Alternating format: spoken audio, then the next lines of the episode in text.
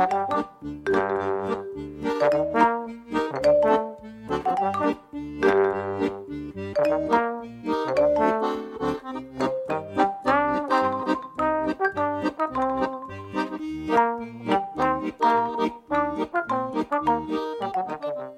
midinale, la matinale libre, curieuse et impertinente de Radio Piquet.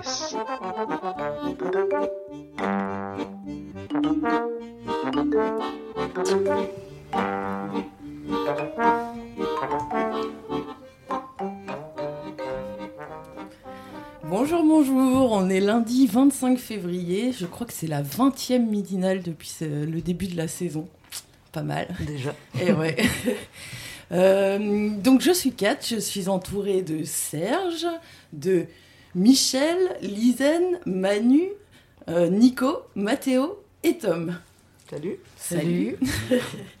Alors, dans cette première partie, en fait, on a donc euh, des personnes qui sont dans le mouvement des Gilets jaunes, qui sont venues nous en parler. Et puis, en deuxième partie, on fera la classique S'informer autrement. Euh, donc euh, cette fois-ci, on fait une petite pause avec le Rwanda. On va en parler un tout petit peu, mais euh, voilà, pas une partie complète. et puis en dernière partie, on a Claire qui va venir nous parler du salon Paper and Print qui a lieu ce week-end au Relais Kirion. Donc on va commencer. tu voulais peut-être introduire Serge, je crois. Ouais, vite fait. Donc bonjour tout le monde. Et merci encore pour cette invitation. Donc voilà, je, parlais la semaine dernière du, euh, collectif Brestois pour la défense du service public d'éducation. Et euh, donc vous, nous, vous nous aviez invité là, euh, voilà, suite un petit peu à, en fait, à une convergence des luttes qu'on avait mis en place un samedi, là où on était avec les Gilets jaunes, justement. Alors nous, autour des questions d'inégalité territoriale et financière, en fait, d'accès à, l'éducation. Et donc par rapport à cette invitation-là, bon, moi qui suis dans plusieurs cadres, hein, voilà, qui prend plusieurs cadres pour me mobiliser, je me disais que c'était bien de faire intervenir d'autres gilets jaunes que moi, sachant que bon voilà, on, entend aussi pas mal parler des gilets jaunes par les médias, par euh, la communication gouvernementale. Et je trouve qu'il y a trop peu d'enquêtes qui sont faites en fait avec vraiment des gilets jaunes qui sont là, euh, pas forcément porte-parole ou pas. Voilà. Et donc justement, euh, je me disais que ce serait bien de, inviter du monde pour parler voilà, inégalité, qu'est-ce qui, qu'est-ce qui les a poussés à, comment dire, à, militer dans les gilets jaunes. Enfin, on en parlait là tout à l'heure. Et donc bah, je vais laisser la parole et à, on va commencer par Manu peut-être. sur les, Bonjour. la, question des inégalités, la, propagande gouvernementale aussi à, casser sur la réalité du mouvement. Voilà. juste, euh, moi j'aurais bien aimé d'abord qu'on commence par un petit tour en fait euh, que vous présentiez, que vous disiez votre prénom et euh, depuis quand vous êtes dans le mouvement Gilets jaunes et pourquoi au départ vous y êtes, pourquoi vous, vous y êtes investi. D'accord. Donc moi je m'appelle Emmanuel. Euh, j'ai 40 ans, euh, je travaille euh, dans un collège, je m'occupe d'enfants en situation de handicap. Et moi, si j'ai rejoint le mouvement des Gilets jaunes, c'est au départ pour la hausse du carburant qui impactait directement sur mon pouvoir d'achat. Donc je travaille pour l'éducation nationale, je travaille, je touche 835 euros par mois, dont moi le, le hausse la hausse du carburant impactait directement sur mon pouvoir d'achat. C'était la première cause. Euh, sachant que euh, je savais très bien que cette taxe n'allait pas directement pour l'écologie, que c'était, euh, c'était, comment dire ça, des, c'était, c'était une fausse, une fausse taxe en fait. C'était pour renflouer les caisses en fait, et que l'écologie, on nous a fait croire que les jeunes n'étaient pas pour l'écologie, alors qu'on est pour l'écologie, mais on voudrait que l'argent soit distribué ben, pour, euh, pour l'écologie, non pour enflouer les caisses. Voilà pourquoi. Euh, même si c'était pour l'écologie, c'est une drôle de vision de l'écologie de, de, passer par des taxes qui euh, sont injustes et inégales par définition, puisqu'elles s'appliquent à tout le monde, quel que soit son niveau de revenu, etc. Voilà, alors que les, les avions et les, et les bateaux ne sont pas taxés non plus, alors que c'est eux les plus gros, les plus gros pollueurs. C'est pas les gens qui vont au travail tous les jours qui, qui polluent la planète. Ok. Lizen Bonjour, moi c'est Lizen. Donc euh, je rejoins Manu. En fait, j'ai rejoint le mouvement des Gilets jaunes parce que j'avais un appartement et déjà que c'était dur, alors avec la hausse euh, du carburant et toute la hausse des factures, etc., j'ai dû quitter mon domicile pour retourner chez mes parents. Et euh, je rejoins également par rapport à la démocratie, parce qu'on ne vit pas en démocratie. Il serait peut-être temps qu'on vive en démocratie et pour lutter contre toutes les inégalités. Ok. Michel? Donc, bonjour à toutes et à tous. Donc, moi c'est Michel. Donc euh, j'ai rejoint le mouvement des Gilets jaunes à partir donc, euh, de la première date, on va dire, de 17 novembre 2018. Donc euh, c'est pas tant encore les taxes vraiment sur le carburant qui m'ont fait bondir, mais c'est quand même ce qui m'impactait le plus, c'était donc mon pouvoir d'achat par le fait, donc, étant donné que je suis retraité, de l'impact que ça avait, la hausse de la CSG depuis le 1er janvier 2018. Hein, euh, j'ai fait mon calcul sur une année, hein, c'est-à-dire que fin décembre, 31 décembre 2018, je perdais 470 euros dans l'année. Donc comme je dis souvent, c'est comme si je me déplaçais, hein, c'est comme si je m'étais déplacé le 31 décembre vers une poubelle et que j'y avais mis 470 euros dedans. Donc c'est ce qui m'a fait bondir et ce qui m'a fait démarrer. Et je ne compte pas lâcher le mouvement des Gilets jaunes, peu importe qu'est-ce qui se passe. Hein, c'est clair que tant que ça n'aura pas bougé de ce côté-là, ça va pas le faire. Autre chose également, euh, l'indexation finalement des euh, retraites sur l'inflation, ça aussi c'est un autre problème. Bon, il faut savoir aussi qu'il ne faut pas perdre de vue malgré tout l'histoire des taxes sur euh, le carburant qui vont revenir à l'heure du jour sans tarder. Elles n'ont été donc euh, suspendues et non annulées. Donc ne pas perdre de vue également donc euh, ce qui se profile. Euh, sachant que le prix de l'électricité a déjà augmenté, du gaz, etc., etc. Donc il y a vraiment beaucoup de choses à suivre. Voilà. Du coup, Manu, je sais pas ce que, comme tu es la première à partir, je crois que tu avais des choses à dire comment tu l'as introduit euh. Ouais, éventuellement, voilà, sur en fait, les spécificités un peu dans le mouvement. Euh, parce que voilà, les Gilets jaunes, on présente forcément euh, enfin, toutes les sorties, enfin, quand il y en a une, en fait, raciste ou antisémite ou, ou machiste, etc. Et est-ce que dans le mouvement, toi, tu as été confronté à ces problèmes-là Comment est-ce que sinon l'organisation, plus généralement, se passe comment dire, comment est-ce que, comment les, gilets jaunes s'organisent aujourd'hui et dans les discussions, est-ce qu'en tant que femme, tu pense avoir euh, toute ta place? Enfin voilà, c'est. Euh, euh, je pense avoir toute ma place parce qu'un gilet jaune sur deux est une femme et que en fait les injustices touchent prioritairement les femmes. c'est les femmes qui travaillent à temps partiel, donc c'est imposé. c'est les femmes qui subissent le plus de violence, que ce soit physique, en parole. Euh, donc voilà, donc moi je défends aussi mes filles, parce que j'ai deux filles. Euh, et que moi je veux pas leur laisser un monde comme ça, en fait, où, euh, où c'est le pognon qui, qui, qui, est plus important que l'humain. Donc voilà, moi je suis une ancienne aide-soignante. j'ai quitté mon métier parce que le service public n'est plus humain. C'est comme si on avait des numéros et on maltraite les patients pour l'argent. Il faut être rentable, rentable, rentable, rentable. Moi, j'ai quitté mon métier parce que j'étais plus en accord avec euh, le métier que j'avais choisi. Alors, il y a beaucoup de soignants qui prennent sur eux. Il y a beaucoup de, soignants qui tombent malades parce qu'ils sont plus en accord avec euh, ce qu'on leur, euh, ce leur demande de faire. Donc voilà, c'est voilà, c'est pour ça que que je suis dans la rue pour défendre les soignants. En fait, tous les, bah, toutes les injustices, en fait. Voilà. Euh, entre le moment de, s'investir, donc euh, vous êtes deux à avoir dit ouais, sur, euh, au départ le, c'était un peu la taxe, les trucs, trucs de trop quoi, qui fait que c'est on se fout trop de notre gueule. Est-ce qu'il y a des choses qui ont évolué aussi dans vos revendications, le fait de rencontrer d'autres gens, de discuter Est-ce que ça a fait ouvrir à d'autres combats politiques ou en fait, en discutant avec les gens, je me suis rendu compte euh, que les gens qui vivaient dans des situations précaires en avaient honte. Euh, je discutais avec une mamie qui me disait, ben voilà, je vis avec 714 euros par mois, je suis obligée d'aller au secours populaire. Et, elle me dit, en fait, avant le mouvement, j'en avais honte et je n'osais pas en parler. Et le fait de se rencontrer dans les ronds-points, de parler, elle me dit, bah, elle s'est rendue compte qu'elle n'était pas la seule. Et euh, comme je disais, bah, tu n'es pas responsable de ta situation.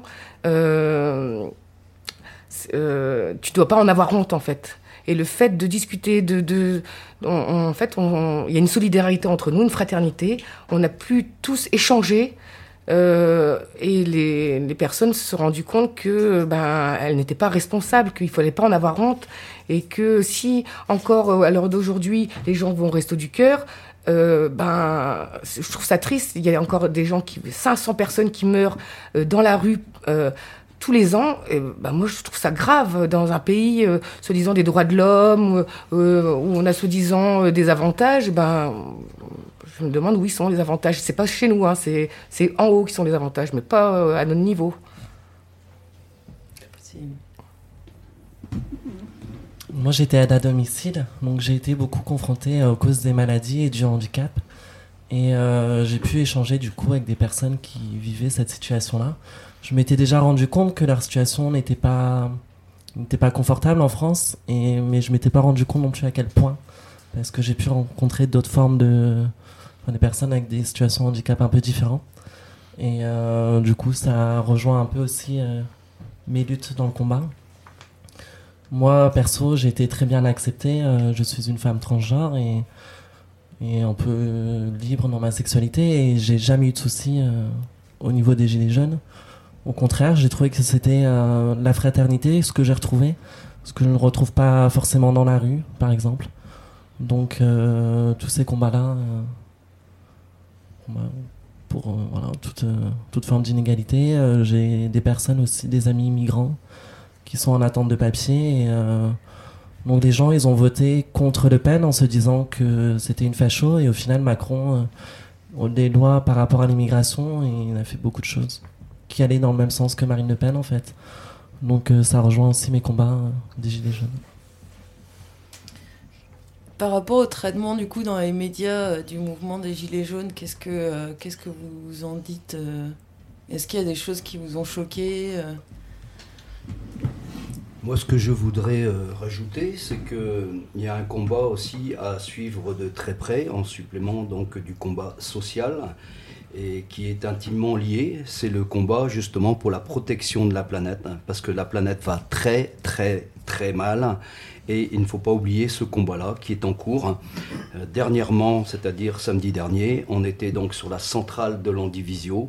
Euh, on va appeler ça la deuxième convergence des luttes pour Brest.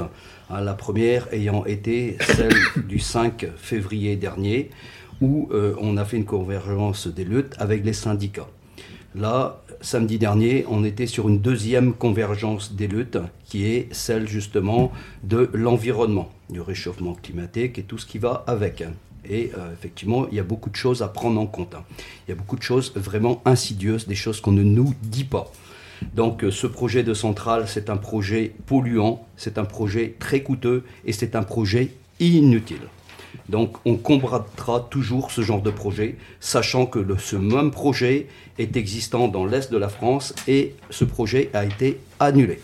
Des recours sont toujours en voie et euh, on les suit de très près, d'ailleurs, parce que j'appartiens à beaucoup d'associations justement de protection de l'environnement. Donc euh, là-dessus aussi, sur ce sujet-là, on ne lâchera rien. Voilà.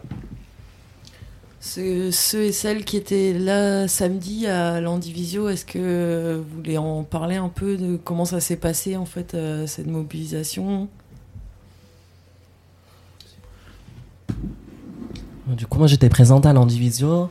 J'ai retrouvé ben, l'esprit, euh, le même esprit qu'au Gilet jaune en fait. Et euh, il y avait beaucoup, il y avait des, des écolos, il y avait des Gilets jaunes, il y avait des étudiants, il y avait des retraités. Il y avait un peu toutes sortes de personnes. Et euh, donc ça s'est passé dans la joie, la bonne humeur. On est parti avec la musique, euh, en dansant, euh, en discutant avec les gens. un peu comme ça s'est passé pour la marche des femmes à Brest. Et on a réussi à rentrer sur le terrain. Ça est parti. les gendarmes étaient très. Ils allaient à l'affrontement en fait. Donc nous on essayait de faire passer un message plutôt pacifique. Euh, du coup on est rentré sur le terrain. Ils ont voulu nous empêcher euh, d'aller jusqu'au bout. on a quand même réussi un peu à les contourner, euh, à les encercler, tout en étant toujours pacifique, bien sûr. Et du coup, on a réussi à investir tout le terrain. On était environ 400 personnes sur le champ et on était 1500 dans, dans la manifestation. Ensuite, on, est retourné au point de départ. Et là, les gendarmes sont arrivés par derrière en prenant une personne au hasard pour contrôler son identité. Cette personne a pris peur, elle est partie en courant. Et tous les gendarmes, du coup, lui ont couru après, l'ont balancé par terre pour le menotter. Pour un simple contrôle d'identité, je trouve que c'était vachement violent. Et euh, j'ai bien aimé, comme tous les manifestants qui étaient présents, il n'en restait plus beaucoup. Il sera arrivé deux minutes plus tard et il n'y en aurait plus non plus. Et euh, tous les manifestants sont mobilisés pour venir en aide à la personne qui était à terre en fait. Et euh, on a vu un bon élan de fraternité qu'on ne retrouve plus dans les rues en France toujours. Sur, euh, hier, j'ai assisté à une partie de, de l'AG et puis euh, il y avait une personne qui disait bon, en gros, ça se durcit du côté des répressions policières. Donc, fait, en gros, il conseillait bon, pour les prochaines manifs de euh, être cagoulé. Enfin voilà, il, expliquait toutes les. Alors moi, j'y connais rien dans tout les, le matériel qu'utilisent les flics, donc euh, je, ne saurais pas dire euh, qu'est-ce qui. Voilà, mais en gros que c'est de, de pire en pire et que ça, ça, ça des. Enfin bref. Et est-ce que vous attendiez à cette répression en fait du, du, mouvement? Qu'est-ce que est-ce que euh, vous aviez déjà été confronté en fait à, des violences policières euh, Oui, quand on avait fait un blocage sur le pont de recouvrance, euh, on avait été voir les forces de l'ordre avant, qui nous avaient dit qu'ils nous pousseraient, mais qu'il n'y aurait pas de débordement. finalement, quand ils sont arrivés, on était un groupe de femmes, on s'est assis par terre, et au lieu de nous soulever, ils nous ont gazés en pleine tête, sans la distance de sécurité. Euh, à un moment, il y a eu un blessé. On a voulu le protéger en faisant euh, un cercle et ils ont continué à pousser et à gazer. Euh, alors qu'on avait prévenu qu'il y avait un blessé qui est parti après avec les pompiers. en fait, le commandant était hors de lui. Il, a perdu son sang-froid en fait. Alors que nous, on était pacifistes. Voilà, on, on n'avait pas d'armes, on, on, était euh, comme on est aujourd'hui, euh, habillés, euh, on n'avait pas de casque ni rien. Enfin, c'était un mouvement, un mouvement pacifiste. Et il y avait des personnes âgées et ça n'a pas empêché bah, les, forces de l'ordre de, nous agresser. Un, peu comme samedi. Hein. Exactement. Quoi, là, ce qui est flagrant samedi, c'est la technique de répression violente arbitraire de la gendarmerie, quoi. Qui, qui sont, c'est eux les, c'est eux les provocateurs, quoi. En fait, euh, ils ils viennent là pour casser un mouvement, euh, pour faire mal à des manifestants et manifestantes qui sont euh, là à la fin d'une manif pacifiquement regroupés, tout, tout, va bien. Donc voilà, il y a une volonté vraiment de casser un mouvement social, de réprimer, de criminaliser des, un mouvement pacifique, social citoyens, etc. Deuxièmement, euh, il y a une, disproportion des, des moyens, des violences. Quoi. Ils ont sorti des, des, euh, gaz lacrymaux samedi euh, avec aucune, aucun discernement sur la distance, pareil, complètement débordé. Et ce qui est hallucinant aussi, c'est pareil, quoi. On retrouvait le chef de la gendarmerie qui était à fond à, à, chauffer ses troupes, qui sont souvent des jeunes et ça, et ça part en vrille totalement, quoi. Euh, moi, s'il y a un truc que je trouve intéressant, du coup, depuis le début du mouvement des Gilets jaunes, c'est la prise de conscience, en fait, des violences policières, puisque ça fait des années que c'est comme ça, que c'est comme ça, surtout dans les quartiers populaires. Euh, la violence, elle, est elle était surtout envers les personnes racisées, et jusque-là, personne n'en avait rien à foutre, alors qu'il y avait des gens qui se faisaient buter régulièrement. Et là, eh ben, au moins, ça amène une prise de conscience et, euh, euh, que les gens euh, soient pacifistes ou pas, en fait, parce que pour moi, c'est pas une obligation d'être pacifiste, en fait, quand on se fait ben, opprimer à longueur de temps. Et du coup, euh, bah, enfin, cette prise de conscience, elle était nécessaire et, euh, et, et elle arrive aujourd'hui au moins. Quoi. Ouais, c'est clair. Moi, je, décrivais juste la situation samedi où là, on était en mode euh, fin de manif, pacifiquement euh, en train de repartir. C'est tout. Après, euh, c'est clair que la violence policière, la violence d'État, hein, ça fait euh, des, déc- des décennies que- qu'elle existe, quoi.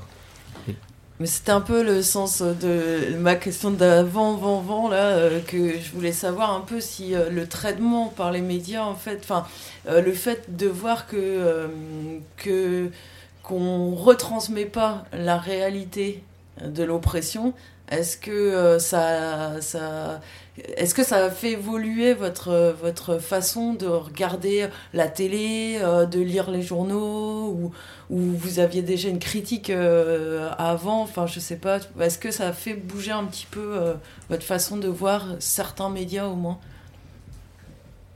Moi, personnellement, les informations, ça fait trois ans que je regarde plus les informations. Parce qu'elle est dirigée. Je préfère chercher mes informations moi-même, sur Internet. Euh, par rapport... euh, je ne me rappelle plus le sens de la question. Est-ce que, euh, est-ce que par exemple, euh, bah c'est ça, euh, là pour le coup, toi t'avais déjà éteint ta télé, il semblerait Mm. quoi.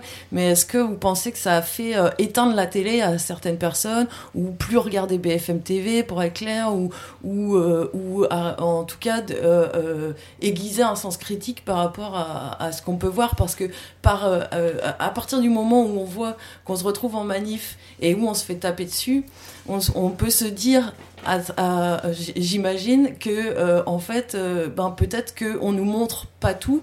Et donc ça veut dire que euh, quand on entend parler de personnes tuées dans je sais pas je pense à Adama Traoré ou est-ce que du coup ça pas ça fait écho et on se dit ah ouais en fait il y, a les violences policières elles existent et elles sont pas nouvelles et du coup, euh, ce qu'on me raconte euh, dans mon poste, quoi, euh, c'est c'est- des conneries, quoi. Je...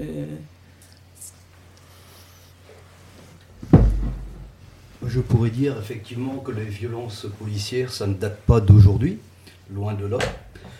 Pour en avoir malheureusement fait la triste expérience à une certaine époque sur Paris. Il existait à une certaine époque un escadron spécial euh, qui avait été monté à la demande du président de la République. hein. Ça s'appelait les voltigeurs. Ces voltigeurs-là, c'était des personnes qui étaient sur des motos de 400 cm3 et euh, qui euh, pouvaient donc courser très rapidement les manifestants en agissant sur les trottoirs sans aucune considération sur les passants, les poussettes, etc. On s'en fout, il faut qu'on aille sur le trottoir courser les manifestants. Et il m'est arrivé ce qui est arrivé à Malik King, sachant que je n'ai pas eu les mêmes conséquences, bien évidemment. J'ai dû me réfugier sous un porche d'immeuble et rentrer même carrément dans le bas d'un immeuble pour attendre que ces voltigeurs-là passent. Euh, J'avais une petite carte, euh, une licence de sport avec du bleu, blanc, rouge dessus. Je l'avais préparé, je me suis dit, au cas où, si jamais ils débarquent à nous tabasser, on va sortir. J'avais dit à mon collègue qui était avec moi également, on était deux, on va la sortir, cette carte-là, ça va peut-être les arrêter plutôt que se faire massacrer. Parce que là, ça tapait, c'était à la matraque. C'est-à-dire que la personne qui est à l'arrière de la moto se tient comme avec un guidon qui est placé devant celui qui conduit la moto, devant le conducteur. Ça se passe comme ça. Ils débarquent, euh, on les voit arriver très très très très rapidement. hein. on les voit à 100 mètres arriver, mais ils sont déjà sur nous et il faut pas rester à attendre. Donc euh, on a réussi à se cacher, on va dire, attendre que toutes les motos, on va dire, passent devant euh, la porte d'entrée de cet immeuble-là. Et après, on a pu ressortir sereinement. Donc effectivement, les violences policières ne datent pas d'aujourd'hui. hein. Les voltigeurs, c'en est un exemple frappant. J'ai goûté, je m'en suis bien sorti, hein, tranquillement. Mais on revoit ça, on va dire, euh, sous une autre forme actuellement. Donc on est encore reparti pour un tour. Voilà. Et en 1950, euh, Édouard Mazet, pareil, lors d'une manifestation, a pris une balle en pleine tête euh, avec un policier à Brest. Euh, lors d'une manifestation, euh, voilà, syndicale. Donc ça date pas d'aujourd'hui. J'avais peut-être des, des questions aussi sur euh, plutôt le, le- le quotidien en fait euh, ici à Brest. euh, je sais pas trop, c'est difficile de dire euh, combien de personnes sont investies. euh, euh, J'imagine que c'est pas évident, mais peut-être euh, il y a un noyau qui est plus présent ou, et comment, où on peut vous trouver euh, et, euh, et comment vous organisez, euh, quand ont lieu les réunions, etc. Oui, alors il faut voir qu'il y a plusieurs euh, configurations de la lutte. La lutte peut se retrouver dans les manifestations. Il y a des gens qui ne font que les manifestations. Il y a des gens aussi qui viennent aux euh, assemblées générales ou assemblées citoyennes également. On fait un petit peu la différence entre les deux. Euh, il y a aussi des gens qui sont euh, en permanence sur les camps, qu'on ne voit pas en manifestation, parce que ben, ils restent garder les camps finalement. Il y a aussi des personnes qui font des très bonnes actions, on va dire, derrière leurs écrans d'ordinateur. Moi, je pense que toutes ces formes-là additionnées font que, effectivement, le mouvement est efficace. Et euh, il ne faut jamais, évidemment, reprocher à quelqu'un de faire plus d'un côté ou plus de l'autre. Je pense que c'est l'addition de toutes ces formes de lutte qui fait que la lutte avec un grand L majuscule est efficace et le restera. Voilà. Et du coup, concrètement, on vous trouve où À Brest Alors, euh, sur les camps, alors il y a un camp au port, il y a un camp en Spernote. Après, il y a des réunions euh, à la Maison du Peuple. Alors, euh, il y a des réunions RIC pour s'informer sur le RIC, pour, pour comment euh, écrire euh, le RIC en fait, parce que le RIC en France n'existe pas. Donc, euh, on, étudie les autres pays, la Suisse, le Venezuela, même il y en a aux États-Unis, pour comment écrire le RIC pour la France en fait. Donc voilà, on est un petit groupe et on appelle les gens à venir nous rejoindre, voilà, parce que plus on sera nombreux et plus on va s'ouvrir en fait. Euh, euh, Il y a des réunions communication aussi, comment euh, euh, faire venir les gens à nous, parce que les gens ont peur, les gens qui regardent la télévision, comme on est diabolisé, ont peur. Donc il y a des réunions RIG, il y a des réunions pour les femmes aussi. Et en fait, on appelle tous les gens à, venir nous rejoindre et, on peut parler de tous les sujets. Euh, il y a aussi des assemblées citoyennes qui sont euh, faites tous les 15 jours à l'Astrolabe euh, à Quéruillon, où euh, ce n'est pas une assemblée gilets jaunes, mais les gilets jaunes sont invités aussi. Hein. C'est les citoyens, il y a des élus qui viennent et on discute. euh, voilà, la dernière fois c'était la, démo- la démocratie et là je crois que c'est sur euh, l'État, le fonctionnement de l'État les services publics. Donc, euh, et ça se passe super bien. Euh, c'est des petits groupes de travail. euh, Il y a des points. tout le monde échange. Et à la fin, bah, il y a un- comme un petit compte rendu. Chaque, chaque table euh, euh, explique comment lui voit la chose. Bah, lui, le groupe voit la chose. Et puis on met tout en commun. C'est pour amener ça euh, plus haut. C'était un peu pour contourner le, débat citoyen euh, lancé par Macron pour sa campagne européenne. Les gens, en fait, qui ne sont pas gilets jaunes et qui rencontrent des gilets jaunes, en fait, euh, quelque part, sont rassurés. Ils se rendent compte qu'on est comme eux, qu'on n'est pas des agitateurs, euh, euh, des casseurs, voilà. Et donc, euh, je pense que ça fait du bien à tout le monde parce qu'en fait, ce qui manquait en France, euh, c'est que les gens se retrouvent, puissent discuter. Les gens restaient chez eux avec leurs problèmes, en avaient honte, et que là, les gens peuvent parler entre eux, même si on n'est pas du même milieu, on n'est pas, euh, voilà, on a des, des avis politiques différents, mais ça, on s'en fiche. On est là pour la même chose, pour un monde meilleur, en fait, pour nous et surtout pour nos enfants et les générations futures. Euh, il y a euh, au niveau euh, hier vous discutiez aussi de, du régional, national. comment comment ça communique tous ces mouvements en fait très localisés dans des dans des villes et comment hier, effectivement, j'étais également présent donc à, à cette AG, à cette Assemblée Générale. Alors, ce qu'on a pu constater, euh, c'est qu'il y a quelques frictions, effectivement, entre donc, le national, le régional et le local. Alors, euh, il va falloir que ces frictions s'éteignent euh, assez rapidement, parce que le risque, effectivement, c'est qu'il y ait des clans. Et comme je dis souvent, il n'y a rien de pire que des clans dans des groupes importants. Donc ce qu'on ne veut pas. Donc il faut garder la trame de départ, notre ADN, hein, et euh, rester vraiment vigilant à ce qu'il n'y ait pas une prépondérance des régionaux ou des nationaux, on va dire, sur le local. Chacun a sa place, peu importe la configuration locale, régionale ou nationale. Voilà. Vous avez un porte-parole euh, à Brest ou plusieurs? Euh, à Brest, on a euh, un porte-parole plus un porte-parole régional qui se déplace. Alors moi, j'ai participé à deux manifestations régionales. Alors euh, pour parler celle de Rennes, donc tout se passait bien, un peu comme euh, ce qui se passe à Brest, des bons enfants, il y avait un tracteur, la musique, euh, c'était super bien. En fin de journée, vers 18h, 18h30, les CRS se sont reculés, la BAC est arrivée et la BAC énervait les manifestants en fait. Des manifestants qui étaient un peu éparpillés sur une place, mais ils pas, ils faisaient pas bloc, ils n'étaient pas agressifs non plus. Et, euh, et la BAC a commencé à balancer leur, euh, je sais plus comment s'appelle leur, euh, leur fumigène ou je sais plus comment s'appelle leur. alors qu'il y avait des enfants, que les magasins étaient encore ouverts, donc les gens faisaient quand même leurs achats. Et il y avait un blessé encore là, c'est un blessé à l'œil, un jeune de Quimper qui avait à peine 20 ans. Pareil, euh, cordon de sécurité pour le protéger. On avait beau crier, crier qu'il y avait un blessé.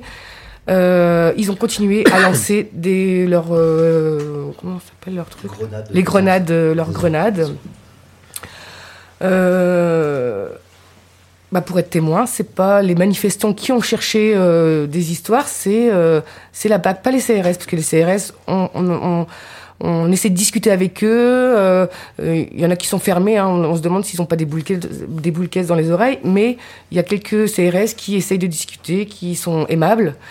Euh, mais les, les qui sont arrivés à Rennes eh ben, étaient euh, agiter le, les manifestants, les provoquer et balancer leur fumi- fumigène. euh, et donc après, il y a un moment de, foule, les gens euh, paniquent parce qu'il y avait quand même des enfants, euh, des personnes âgées, des gens qui n'avaient rien à voir avec le mouvement, qui faisaient leur- leurs achats, et euh, ça fait un moment de panique. Et voilà, après, il y a des blessés, et, voilà, après, on, déplore euh, que les manifestants sont des agitateurs alors que tout se passait pacifiquement, dans la bonne humeur.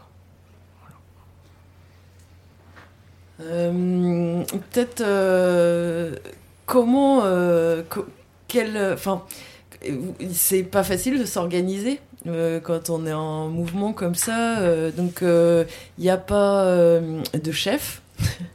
Euh, comment euh, vous vous organisez pour euh, euh, faire euh, les ordres du jour, euh, animer les âgés, euh, euh, faire en sorte de qu'il n'y ait pas de prise de pouvoir euh, par euh, soit une personne, soit un petit groupe. euh, euh, Oui.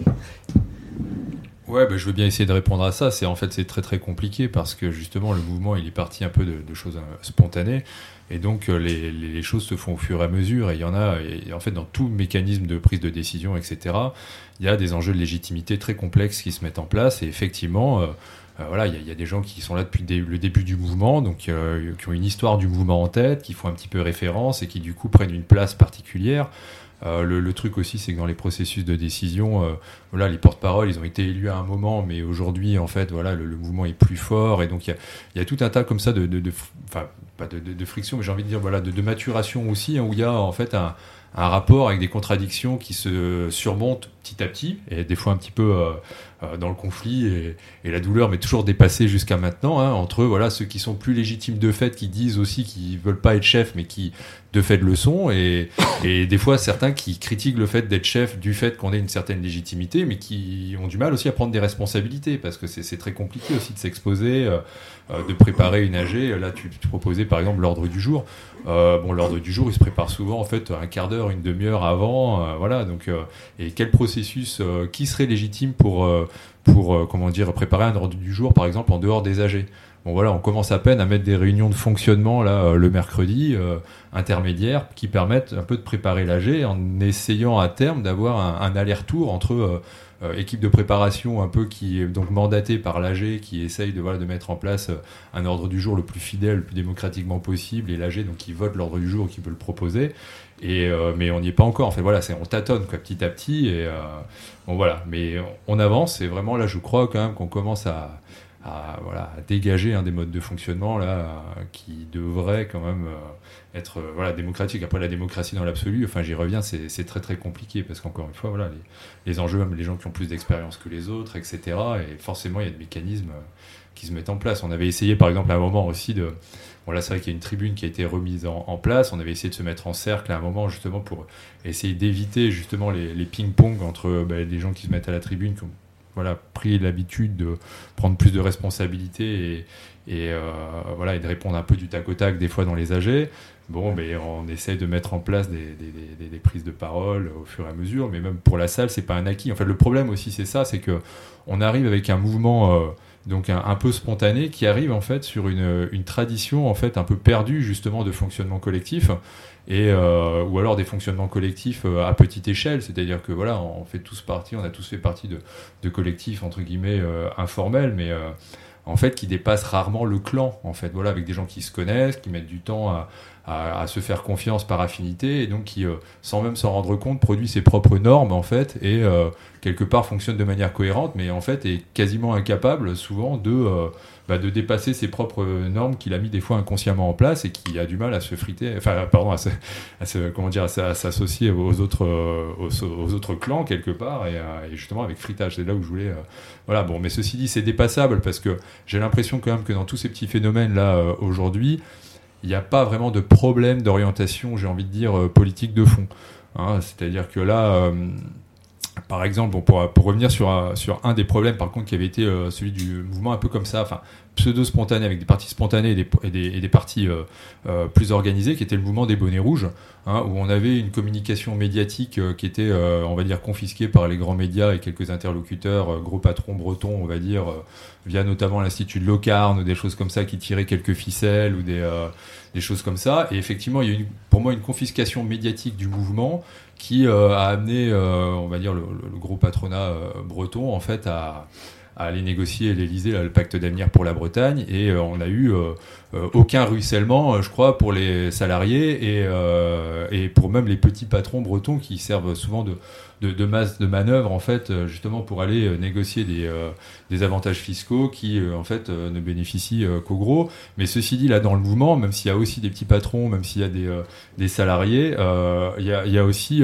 une volonté la commune par exemple de défendre le service public. Or ça par exemple par rapport à la question de, par exemple, de la cotisation. il y a trop de charges sociales, soi-disant, en, France, machin. Et en fait, quand on en parle même avec les petits patrons, enfin, au, sein de, Brest, en fait, non, enfin, ils veulent pas mettre ça en contradiction avec le, avec le, avec le service public. Après, c'est plus, par exemple, l'inégalité fiscale qui revient en jeu. Voilà, pourquoi est-ce que les petits patrons euh, payent moins d'impôts, enfin, payent plus d'impôts, par contre, enfin, proportionnellement, et certains ont du mal à se, à, voilà, à même se payer, euh, alors que, bah, voilà, d'autres grosses entreprises ont des sont complètement en free, euh, voilà, de, taxes, voilà, ben ça, euh, comment dire, euh, enfin ça, là où je voulais en venir, c'est que voilà, sur, sur Brest, en tout cas, il n'y a pas, il a pas de, pour le moment, en tout cas, moi j'ai pas, j'ai pas vu de de, de, de, petits patrons qui disaient bon bah voilà on va, diminuer les charges sociales et tant pis pour les services publics parce que moi je veux vivre quoi voilà par exemple. Et donc il n'y a pas il a pas à ce stade de grosses divergences politiques vraiment de fond qui expliquerait en fait qui, qui nécessiterait quelque part euh, des parties différentes du mouvement. En fait voilà voilà globalement on est tous euh, euh, d'accord pour se battre voilà on va dire contre bah, voilà enfin les, gros capitalistes en fait on va dire parce que par exemple on a aussi voilà ces petits patrons là qui vont euh, voilà, qui décide de faire, faire des actions sur Carrefour, par exemple, parce que c'est une grosse chaîne avec des actionnaires et qui bénéficie de je sais pas combien de milliards avec le crédit impôt compétitivité emploi et qui malgré tout licencie. Donc voilà, on n'a pas de voilà et donc du coup du fait qu'il n'y ait pas de grosses divergences comme ça euh, euh, dans les dans les revendications, je pense qu'on va pouvoir dépasser comme le côté clanique et aller vers un mouvement voilà plus plus organisé et plus plus puissant pour faire plier on va dire les gros. Du coup, c'est pas un mouvement qui remet en question le capitalisme, c'est un mouvement qui veut réformer le capitalisme.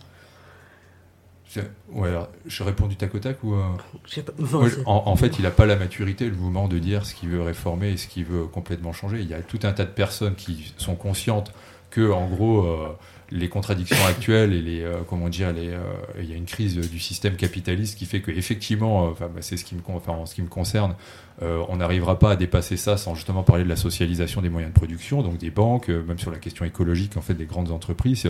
tant qu'on laissera, en gros, les, les investisseurs capitalistes fonctionner euh, en mode concurrentiel et euh, comment dire euh, ben justement ben des fois pour leur propre survie continuer à polluer et continuer machin on, voilà on s'en sortira pas. Maintenant pour certains c'est juste l'inégalité. Ils demandent juste à vivre encore de leur travail. Donc il y a- un rapport de classe quand même malgré tout. C'est pour vivre de son travail mais ils se rendent compte qu'ils se il va, falloir se, friter avec, comment dire, justement, cette oligarchie là, comment dire, des, gros capitalistes, quoi. Mais euh, c'est encore diffus, effectivement. Certains sont réformistes, mais sans forcément, euh, parce que le réformisme, enfin, c'est, enfin, ou l'aménagement du capitalisme, en fait, pour pouvoir le dépasser, il faut pouvoir aussi avoir la conscience qu'on peut s'organiser par nous-mêmes, qu'on peut diriger la production par nous-mêmes. Et là, pour le moment, en fait, euh, on a des primo-militants, moi, je trouve, qui, enfin, Il y a une maturation du mouvement, tu en as parlé hein, toi-même en fait par rapport aux violences policières, mais il y a une maturation du, mouvement par rapport euh, à l'organisation qui, laisse euh, envisager de gros espoirs sur la possibilité de justement penser pouvoir gérer les choses soi-même. Mais là, on n'en est vraiment pas là, quoi, clairement, pour euh, beaucoup de, personnes. Et les Gilets jaunes ne sont pas contre l'impôt. Ils voudraient que 1 euro d'impôt soit justifié et qu'on sache où ça va vraiment. Euh, pour les services publics, pour euh, les hôpitaux, pour l'école. Voilà. Mais pas, on ne sait pas où va cet argent-là. C'est, si c'est pour les, les payer, ou on ne sait pas trop où ça va en fait. Et on voudrait que 1 euro d'impôt soit justifié, qu'on sache où ça va. Voilà. Du coup, on a entendu Serge sur l'organisation. Je sais que c'est son dada, donc euh, voilà. Mais vous, euh, qu'est-ce que vous en pensez? Est-ce que vous voyez des évolutions aussi entre les premières AG et celles qui ont lieu actuellement Euh, Qu'est-ce que et des choses que vous aimeriez peut-être améliorer ou voir bouger? Moi, je voudrais parler aussi d'une chose qui est importante, qui lie finalement donc euh, tout ce qui est écologique et tout ce qui est économie, parce que c'est deux choses qui vont main dans la main, et on ne parle pas assez de ce qu'on appelle l'économie sociale et solidaire. Ça s'appelle l'ESS. C'est pas très connu malheureusement, et c'est un peu dommage parce qu'il existe notamment sur Brest un pôle ADES, c'est-à-dire Association de développement économique et social. Moi, je fais partie d'un club, je suis président d'un club, et euh, justement, on est adhérent à cette structure. Il faut savoir qu'on utilise donc euh, sur 89 communes du département, c'est-à-dire tout le pays de Brest finalement, euh, je dis du département, du pays de Brest, je veux dire, on utilise une monnaie qui s'appelle l'éole. Donc c'est une monnaie où au départ, il faut bien comprendre que sur 100 euros, malheureusement, quand on paye en euros, il y a 98 euros qui vont à la spéculation. Il n'y a que 2 euros qui vont réellement à l'économie solidaire. Donc avec cette configuration-là, il faut savoir qu'en Bretagne, il y a déjà 8 monnaies sociales et solidaires sur la Bretagne. Sur la France, on doit être arrivé, je pense, dans les 35 ou pas loin de 40. Et dans le monde, dans le monde, il y a environ 5000 monnaies sociales et solidaires. Je pense qu'il y a à travailler sur le sujet intensément parce que je pense qu'on a une solution. On a dans, cette, dans la boîte à outils qu'on a au niveau gilet jaune, il faudra qu'on ait ce- cet outil, je pense, c'est mon avis personnel, euh, de l'économie sociale et solidaire. Je crois qu'il y a un effort à faire sur ce plan-là. Voilà.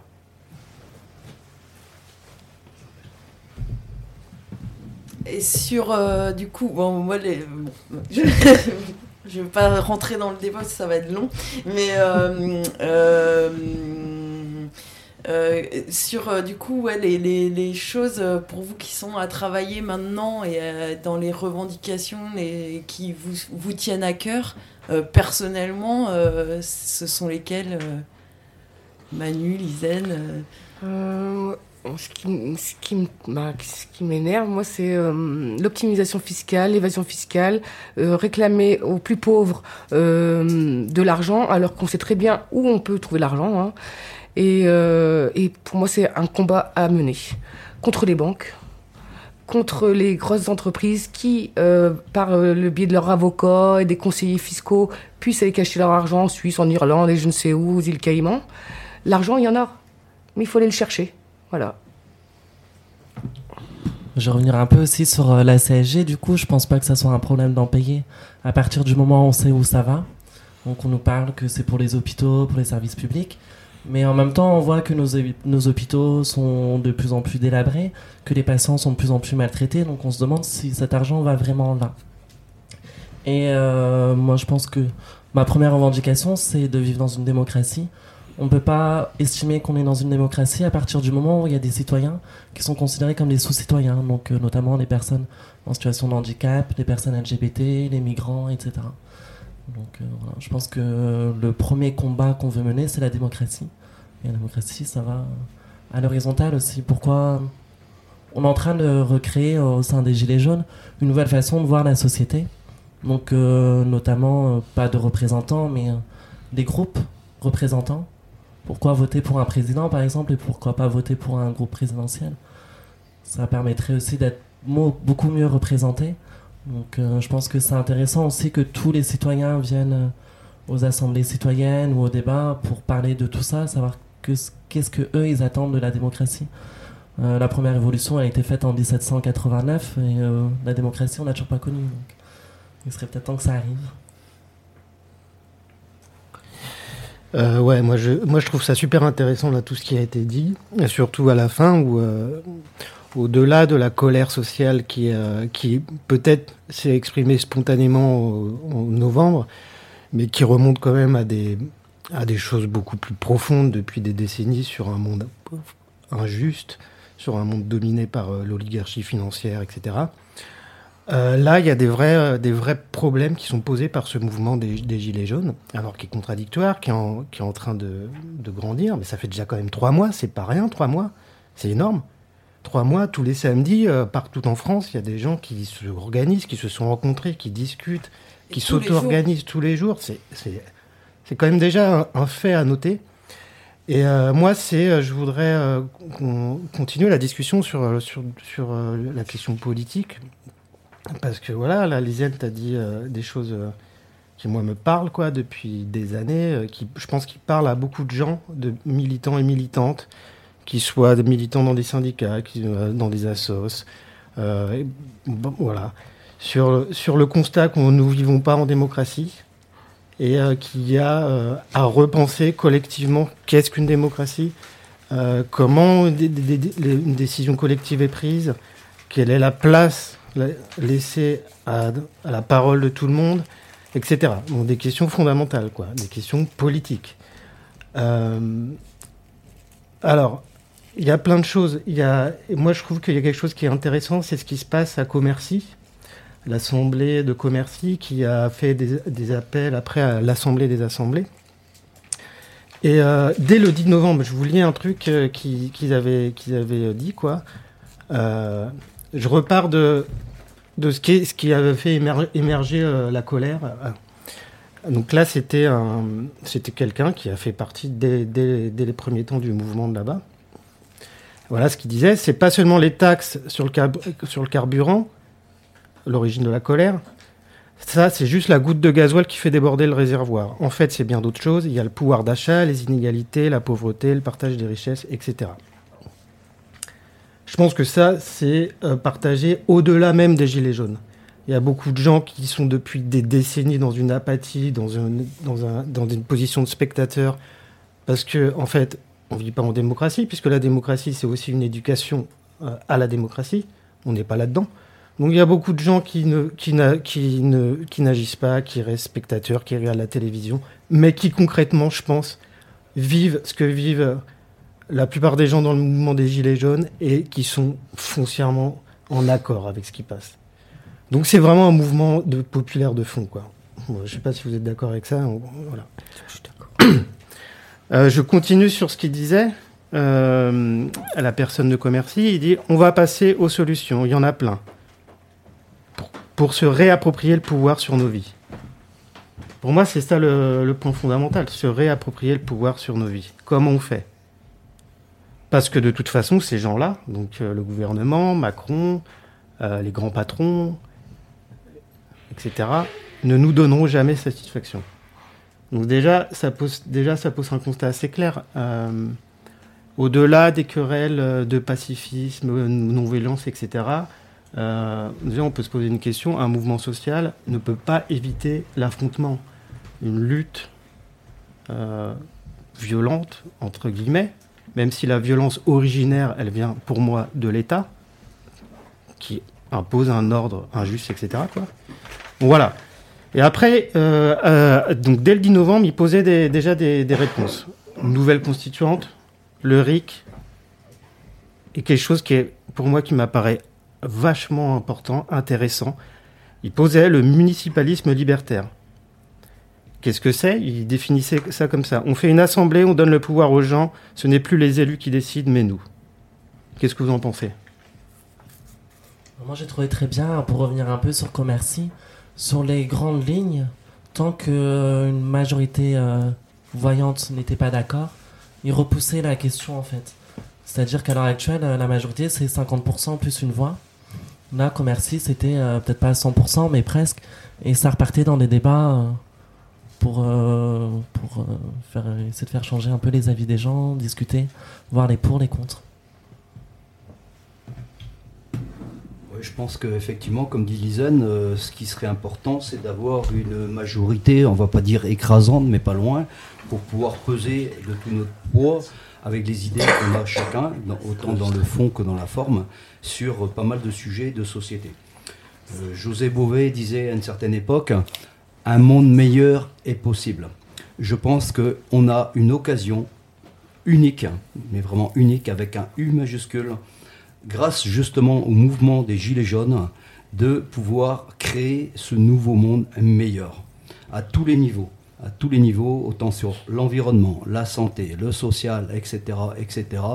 On, a les billes, on peut travailler avec. Hein. Chacun doit apporter ses idées dans le fond et dans la forme, et on peut construire effectivement ce monde meilleur. C'est ce que je pense. Voilà. Euh, moi, j'ai un petit enregistrement de l'appel de, de, la première assemblée des assemblées commerciales de janvier 2019. Euh, on peut l'écouter en fait. Mmh. Euh, ça dure 5 minutes, puis on revient après. Appel de la première assemblée des assemblées des Gilets jaunes. Nous, Gilets jaunes des ronds-points, des parkings, des places, des assemblées, des manifs, nous sommes réunis ces 26 et 27 janvier 2019 en assemblée des assemblées, réunissant une centaine de délégations répondant à l'appel des Gilets jaunes de Commercy. Depuis le 17 novembre, du plus petit village du monde rural à la plus grande ville, nous nous sommes soulevés contre cette société profondément violente, injuste et insupportable. Nous ne nous laisserons plus faire. Nous nous révoltons contre la vie chère, la précarité et la misère. Nous voulons pour nos proches, nos familles et nos enfants vivre dans la dignité. 26 milliardaires possèdent autant que la moitié de l'humanité. C'est inacceptable. Partageons la richesse et pas la misère. Finissons-en avec les inégalités sociales. Nous exigeons l'augmentation immédiate des salaires, des minima sociaux, des allocations et des pensions, le droit inconditionnel au logement et à la santé, à l'éducation, des services et à l'éducation, des services publics gratuits et pour tous. C'est pour tous ces droits que nous occupons quotidiennement des ronds-points, que nous organisons des actions, des manifestations et que nous débattons partout. Avec nos gilets jaunes, nous reprenons la parole, nous qui ne l'avons jamais. Et quelle est la réponse du gouvernement? La répression, le mépris et le dénigrement. Des morts et des milliers de blessés, l'utilisation massive d'armes par tir tendu qui mutilent, éborgnent, blessent et traumatisent. Plus de 1000 personnes ont été arbitrairement condamnées et emprisonnées. Et maintenant, la nouvelle loi dite anticasseur vise tout simplement à nous empêcher de manifester. Nous condamnons toutes les violences contre les manifestants, qu'elles viennent des forces de l'ordre ou des groupuscules violents. Rien de tout cela ne nous arrêtera. Manifester est un droit fondamental. Fin de l'impunité pour les forces de l'ordre. Amnistie pour toutes les victimes de la répression. Et quelle entourloupe que ce grand débat national, qui est en fait une campagne de communication du gouvernement, qui instrumentalise nos volontés de débattre et décider. La vraie démocratie, nous la pratiquons dans nos assemblées, sur nos ronds-points. Elle n'est ni sur les plateaux télé, ni dans les pseudo-tables rondes organisées par Macron. Après nous avoir insultés et traités de moins que rien, voilà maintenant qu'il nous présente comme une foule haineuse, fascisante et xénophobe. Mais nous, nous sommes tout le contraire. Ni racistes, ni sexistes, ni homophobes. Nous sommes fiers d'être ensemble, avec nos différences, pour construire une société solidaire. Nous sommes forts de la diversité de nos discussions. En ce moment même, des centaines d'assemblées élaborent et proposent leurs propres revendications. Elles touchent à la démocratie réelle, à la justice sociale et fiscale, aux conditions de travail, à la justice écologique et climatique et à la fin des discriminations.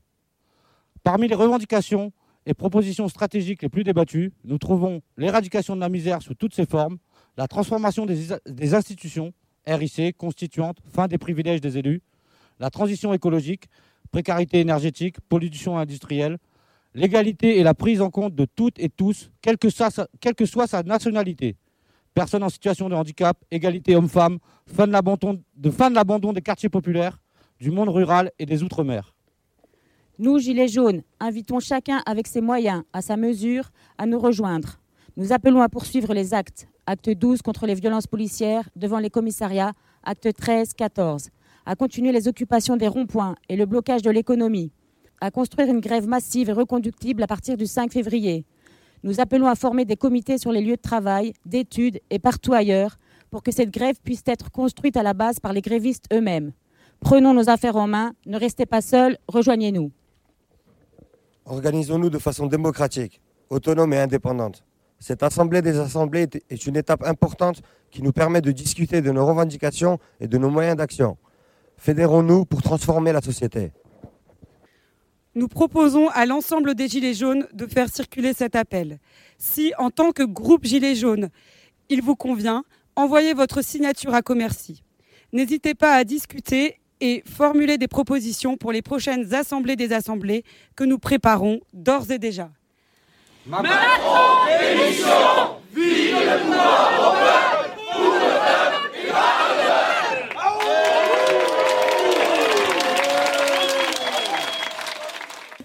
Alors on reprend la... le cours de la discussion. Il y a euh, Manu qui est parti. Euh, Serge aussi. Serge aussi. Et euh, Michel qui est loin des micros mais qui va revenir. Qui va, voilà. Nous, ce qu'on a entendu, c'était l'appel des appels de l'Assemblée de Commercy en janvier, donc récemment. Là. Euh, bon, voilà, il pose des questions euh, fondamentales, quoi, d'organisation politique, de vision de comment on veut vivre, quelle société on veut, etc.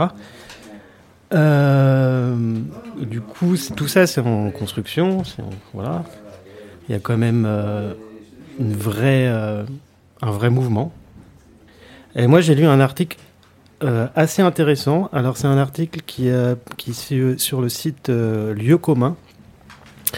Alors, le gars qui écrit cet article, il se présente au début, c'est un militant libertaire qui participe au, au, mouvement des Gilets jaunes. Alors, je pense qu'il est sur Paris. Et il fait une. il écrit son papier, ça date de décembre. Et euh, il pose des choses euh, assez intéressantes. Il dit euh, il y a trois points intéressants. Je vous résume. Je ne vais pas tout lire parce qu'il est long. Il dit bah ce qui est intéressant, c'est que c'est un mouvement auto-organisé. Il, il, n'est pas sorti des bureaucraties syndicales, des partis, etc. Toutes ces formes-là sclérosées qui, qui quand même ont un rôle de pacificateur social, je ne sais pas comment le dire. deuxième point, c'était une, une discussion sur l'organisation de la société. Donc euh, c'est quand même euh, quelque chose d'assez euh, énorme. Troisième point, c'est un mouvement populaire, ce qu'on a dit tout à l'heure. Toutes les couches sont représentées, sauf euh, la couche euh, de l'élite. quoi. Quatrième point, il y a une intelligence collective avec le rythme des, des, euh, des, manifs tous les samedis avec tout plein de plein d'actions d'organisations qui se sont faites quoi depuis trois mois c'est voilà c'est énorme donc c'est trois points qui euh, qui réinjectent une espèce de de, mouvement euh, social qui est en train de d'essayer de repenser euh, comment on vit quoi en société quoi. Donc ça c'est déjà énorme. Je ne sais pas si, ça vous cause. Moi, je suis, bah, je suis tout à fait d'accord avec toi. Je pense qu'on a vu, c'est des citoyens qui sont sortis dans la rue et ils avaient l'impression tous d'être isolés. On arrivé dans un monde vachement individualiste où on a renfermé les gens chez eux avec les ordinateurs, avec les télévisions, avec le confort qu'on peut avoir à la maison. Et les gens sont retrouvés autour des ronds-points, sur les parkings, comme, disait euh, la personne qu'on a entendue. Et euh, ils sont reconnus, ils sont rendus compte qu'ils n'étaient pas les seuls à penser comme ça, qu'ils n'étaient pas les seuls à vivre dans la misère. Même si c'est des misères différentes, bah, c'est des misères qui sont, je ne sais pas si on peut dire légitimes, mais enfin en tout cas légitimes à combattre les unes que les autres. Quoi. Qu'est-ce qui, qu'est-ce que- qu'est-ce qui va se passer samedi prochain? Une manifestation. On peut pas en dire On plus. on peut pas en dire plus, c'est ça. Non, hein. ouais. Et on sait pas le samedi d'après non plus, on dit pas? On dit pas. On Ok. dit pas parce que le problème c'est que bah, du coup on va se faire contrer par les forces de l'ordre. Mhm. On le voit dans les assemblées générales qu'il y a des infiltrés en fait, donc euh, on évite d'en parler un maximum. Et Effet surprise. Et du coup, pour les personnes qui veulent euh, vous rejoindre. euh, 13h30 place Strasbourg. Ok. J'ai une petite question, euh, parce que je pense que c'est une question que, euh, en tant que militant, militante, on se pose, ce qui nous a pas mal rebuté à rejoindre euh, ce mouvement dès le départ, c'est l'utilisation de symboles que moi je considère comme nationalistes, c'est-à-dire la Marseillaise, le drapeau français, voire même le drapeau breton. Et je voudrais savoir si vous discutez un peu de ça euh, dans les AG et qu'est-ce qui ressort de tout ça? Parce que, enfin, euh, moi je milite contre l'ouverture, enfin pour l'ouverture des frontières et enfin même pour, l'abolition des frontières et du coup l'utilisation de, de drapeaux d'hymnes nationaux ça me rebute vraiment et du coup voilà je vous posais la question un peu Ça peut être, ça peut être discutable, euh, effectivement. Alors moi, perso, j'ai- j'aime pas du tout la Marseillaise, j'étais pas vraiment pour. Maintenant, quand je vois la répression euh, dans laquelle on est, je trouve que les paroles sont vachement frappantes. frappantes.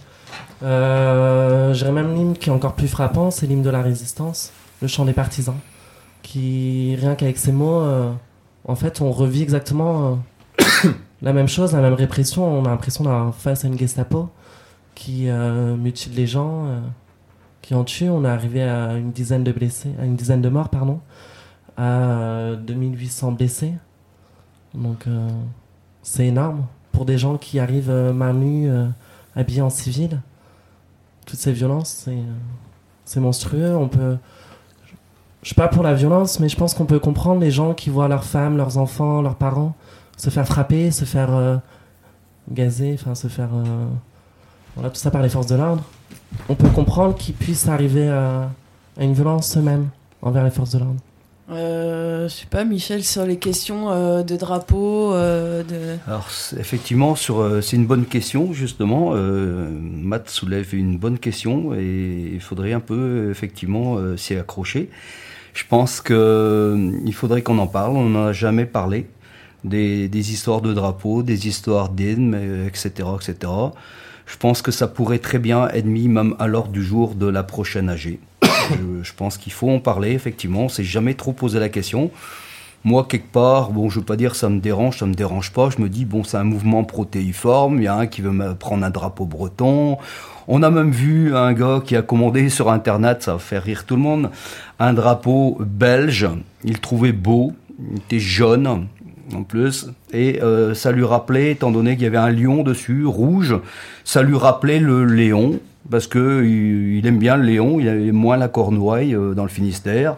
Donc il a été commandé son petit drapeau sur Internet et puis euh, il baladait son petit drapeau comme un gamin de 10 ans euh, à la manifestation des femmes. On s'est tous marrés, euh, on s'est tous posé aussi la question, donc on s'est renseigné, on a fini par savoir que ce drapeau-là, il avait commandé sur Internet, c'était un drapeau belge, jaune, avec euh, un lion rouge dessus. Il était tout content avec son petit drapeau. Bon, euh, quelque part, il fait de mal à personne. Bon, voilà, euh, il est un peu spécial comme gars, mais c'est comme ça. Je ne vais pas citer son nom, évidemment. Mais euh, après, le drapeau breton, oui, ça fait indépendantiste. Oui, les drapeaux euh, euh, français, ça fait nationaliste. Euh, oui, euh, moi je dirais, c'est dommage qu'on n'a pas un drapeau de la terre entière, avec un côté environnement et un côté humain. C'est-à-dire, pour, pour moi, ce serait ça le vrai drapeau qu'il faudrait amener lors de nos manifestations. Il faudrait même peut-être le créer, pourquoi pas? Hein, euh, voilà, parce que là, euh, on y met tout le monde, hein. on, y met la planète hein, et on y met les gens qui habitent cette euh, belle planète. Donc voilà, il y a peut-être une petite création à se faire au niveau des gilets jaunes, pourquoi pas C'est une idée. Mais effectivement, la, question soulevée par, par Matteo, elle, elle- elle est très bonne. Elle est très bonne. Voilà. Moi, ce que je me dis, c'est que c'est peut-être aussi euh, en dehors des âgés qu'il faut traiter ce genre de questions, dans le sens où euh, ça, ça demande à être débattu, à être discuté euh, assez longuement, je pense, et que ça peut être aussi des soirées, euh, euh, parce que les âgés, euh, c'est assez compliqué, il y a pas mal de décisions à prendre assez concrètes, et que ça prend du temps, et que ça peut être aussi discuté, notamment, j'ai entendu hier, il y a un sujet qui revient souvent, violence, non-violence, euh, ça peut être des, soirées un peu à part où, euh, ces sujets sont abordés euh, pouvoir euh, vraiment en, discuter sans, euh, euh, en sachant que c'est les, les, il n'y aura pas d'accord. Enfin, moi j'aimais bien la position en fait de du porte-parole qui disait sur la non-violence, violence, bon, chacun est libre après de, de, faire comme il le souhaite, en fait, de, de, de, de, choisir son mode d'action, etc.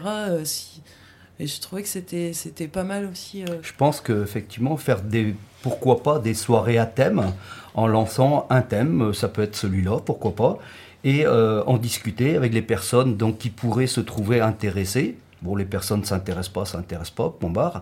Et après, faire remonter effectivement donc ce genre de discussion vers l'AG pour valider, parce que souvent l'AG, ben, c'est, ça sert à valider certaines choses.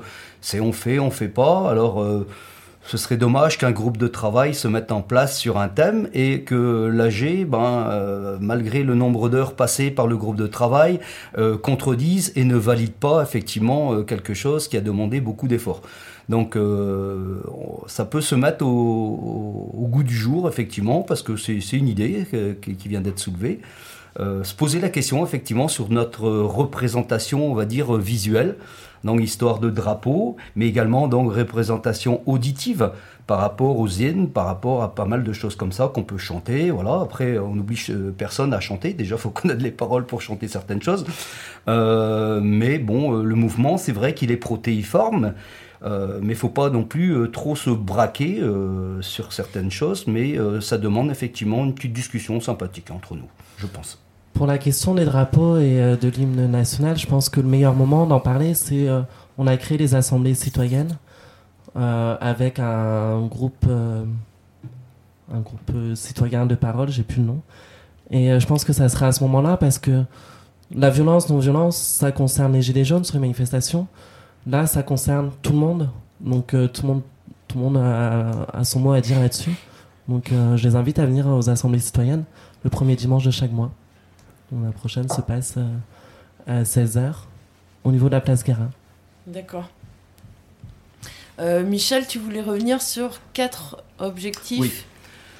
Donc euh, c'est vrai pour que le mouvement tienne, c'est vrai qu'on a tenu trois mois, c'est vrai qu'on a passé l'hiver dans le froid, dans le vent, dans, sous la pluie de temps en temps, euh, à des heures, euh, on rentrait chez nous des fois à 1h, 2h du matin, etc. etc. Euh, on est tous contents, alors personne n'a à se valoriser pour dire j'ai fait plus que toi, j'ai fait moins que toi, on s'en fout carrément. Chacun donné ce qu'il pouvait dans son temps, au risque même de mettre en péril certaines familles, on va dire, certains couples. Euh, tout à l'heure, j'en parlais justement de, de- ce problème-là. Les gens viennent même se confier à dire faut que je fasse attention, ma femme ne me voit plus, euh, ça monte en pression, etc., etc. Là, on vient d'apprendre, euh, sans citer de nom bien sûr, qu'une personne ben, s'était terminée avec, euh, euh, sa, compagne, était paxé, ce, ce, ce- ce gars-là. Et donc ça faisait qu- 15 ans qu'ils étaient ensemble. Alors effectivement, c'est peut-être la goutte d'eau aussi, comme on dit, souvent maintenant, qui a fait déborder le vase et qui a peut-être fait que ce couple-là, ben, il est un peu HS. Bon, ça veut pas dire qu'ils vont peut-être pas revenir ensemble, mais bon. Donc faut dire aussi que faut pas oublier non plus ce contexte-là euh, familial. Euh, on donne beaucoup, on donne beaucoup. euh, personnellement et on ne doit pas oublier, je pense, ses proches, sa famille, etc. Moi, je m'occupe de mon père et de ma mère qui sont handicapés, qui sont très âgés. Euh, c'est vrai que j'ai tendance aussi à, les oublier de temps en temps. Donc, il faut que je sois aussi vigilant et faut pas perdre ça de vue. Tout le monde doit être vigilant, effectivement, sur, euh, sur ça. Alors, parlant effectivement de la durabilité, on va dire, de la pérennité du mouvement, ce qui, ce qui est important, je pense, pour moi, hein, perso, c'est de se fixer des objectifs. Et euh, des objectifs peut-être à date. Moi, je- je me fixe une petite date qui est le 15 mars. Alors pourquoi le 15 mars? Le 15 mars, c'est la fin du débat national. C'est terminé. Donc euh, apparemment, le gouvernement se donne un mois pour faire la synthèse.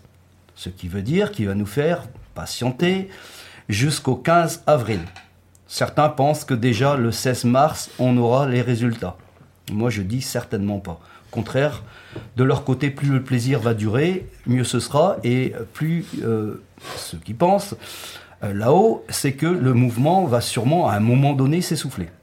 Moi, perso, je ne pense pas. Donc, première date, je donnerai le 15 mars. Deuxième date, je donnerai le 15 avril. Troisième date, je donnerai le 26 mai pour justement les élections européennes. Je pense que là, il y a un- une bonne chose à faire, un bon coup, je dirais, entre guillemets. Et euh, arriver peut-être quand même à tenir jusqu'à la fête nationale du peuple, qui est le 14 juillet. C'est notre fête à nous. Et je pense que là, en tant que gilet jaune, si on arrive à tenir vraiment jusqu'au 14 juillet, ça va être une super fête nationale. Voilà ce que je voulais dire.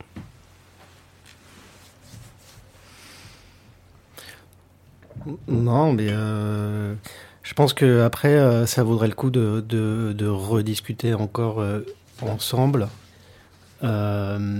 Radio Piquet, c'est aussi, euh, à la base, c'est créé pour ça, pour donner la parole à tout le monde. En, tout cas, pour discuter ensemble avec qui que ce soit. Euh, parce que c'est des sujets euh, où, voilà, il n'y a pas de solution toute faite, magique, qui résoudrait tous les problèmes. Juste peut-être redire concrètement les rendez-vous, les différentes AG, l'heure, le lieu, et dire que tout le monde est bienvenu. Bien sûr. Déjà, les, euh, les AG, c'est euh, les dimanches. Donc, deuxième, troisième, quatrième dimanche de chaque mois. C'est rendez-vous à 17h30 pour espérer de commencer l'AG à 18h. C'est assez difficile, mais on s'organise justement pour que ça soit un peu mieux structuré. Où ça C'est À la Maison du Peuple, à Brest. Euh, le premier dimanche de chaque mois, il y a l'Assemblée citoyenne. Donc là, ça se passera à Place Garin. S'il fait beau, on fait ça dehors, donc à 16h, Place Garin dimanche. S'il fait beau, on fait ça dehors. S'il fait pas beau, eh ben, on a une salle au cas où. euh, La première, c'est dimanche prochain. C'est la deuxième. C'est la deuxième, pardon. Oui. Et euh, ensuite, euh, il y a les débats citoyens. Donc, c'est le jeudi tous les 15 jours. Donc là, la prochaine, c'est jeudi à 19h à l'Astrolabe au Relac-Quérion. Il y a les, les camps sur euh, le port et au Spernote. Qui Alors, sont ouverts H24, 7 jours sur 7. Donc, tout le monde est bienvenu, bien sûr. Voilà. Où on organise, du coup, ben, des, des soirées à thème. euh, dès qu'on a l'occasion, tous les vendredis au Spernote, ils font des soirées euh, barbecue, détente, discussion. Euh, au camp, il y en a deux, trois par semaine qui sont organisées. des soirées jeux, des soirées cinéma, des soirées débat. Ok. Euh, on termine cette partie euh, et on revient du coup pour la deuxième partie, s'informer autrement, euh, où on va commencer par entendre Loïc qui nous a envoyé un petite chronique sur le livre La société ingouvernable. Ça va faire une bonne, une bonne, une bonne transition. Et merci beaucoup. Merci à vous. Revenez quand vous voulez. Et euh, du coup, on va écouter un morceau de La Canaille, Jamais National.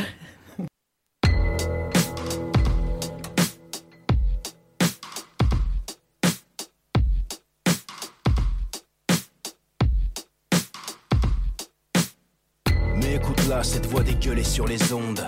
Cette voix venue tout droit du territoire des ombres. Cette voix immonde qui prend du poids et des galons, qui sait comment se faire mielleuse pour séduire dans les salons. Cette voix aux multiples gorges qui se décharge, habitée d'une haine si virulente qu'elle en est barge. Du cadre à l'ouvrier jusqu'au commissaire, cette langue de vipère s'accommode très bien de la misère. N'hésitons pas à le répéter, l'heure est grave, l'état d'urgence est décrété. Non pas question de garder le silence, cette voix revient comme un cauchemar, diaboliser nos différences. Ici ça pue, j'ai la nausée, une profonde indignation. Comment rester les bras croisés? Cette voix c'est le poison qui tourne en rond dans son bocal. Mon identité ne sera jamais nationale.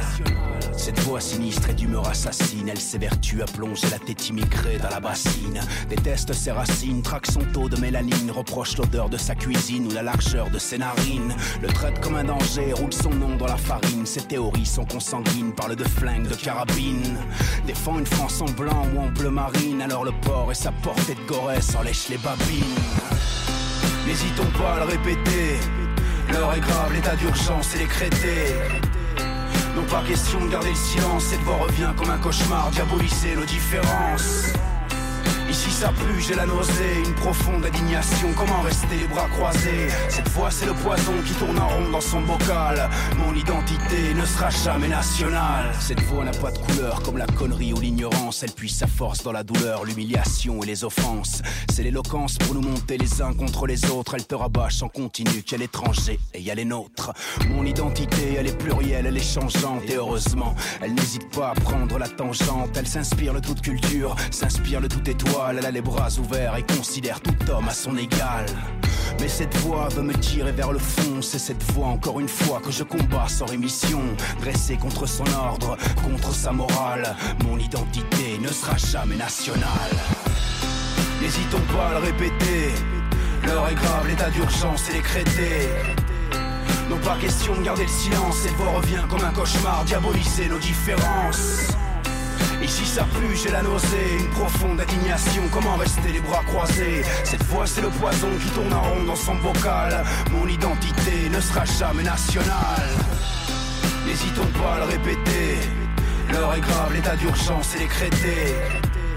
Non pas question de garder le silence, cette voix revient comme un cauchemar, diaboliser nos différences. Ici ça pue, j'ai la nausée, une profonde indignation. Comment rester les bras croisés? Cette voix c'est le poison qui tourne en rond dans son bocal. Mon identité ne sera jamais nationale. Jamais nationale, jamais, jamais nationale. Mon identité ne sera jamais nationale. Jamais nationale, jamais, jamais nationale. Mon identité ne sera jamais nationale. Jamais nationale, jamais, jamais nationale. Mon identité ne sera jamais nationale. Jamais nationale, jamais, jamais nationale. Mon identité ne sera jamais nationale. Jamais nationale, jamais, jamais nationale. Mon identité ne sera jamais nationale. Jamais nationale, jamais, jamais nationale. Mon identité ne sera jamais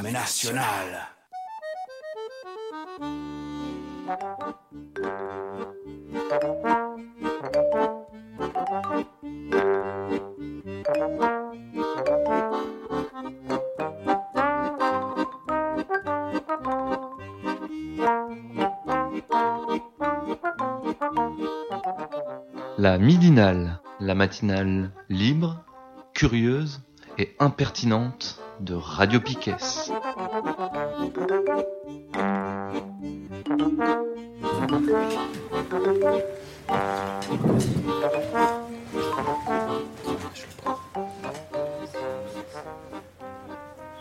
On est toujours lundi 25 février et on est dans la deuxième partie, s'informer autrement. Euh, on va commencer par euh, écouter euh, Loïc qui nous a envoyé une petite chronique. J'en profite pour dire que toutes les personnes qui écoutent cette émission et qui ne peuvent pas être présents en direct le lundi de 11h à 13h peuvent nous envoyer leurs petites chroniques, leurs petits reportages, etc. à l'adresse de la Midinale.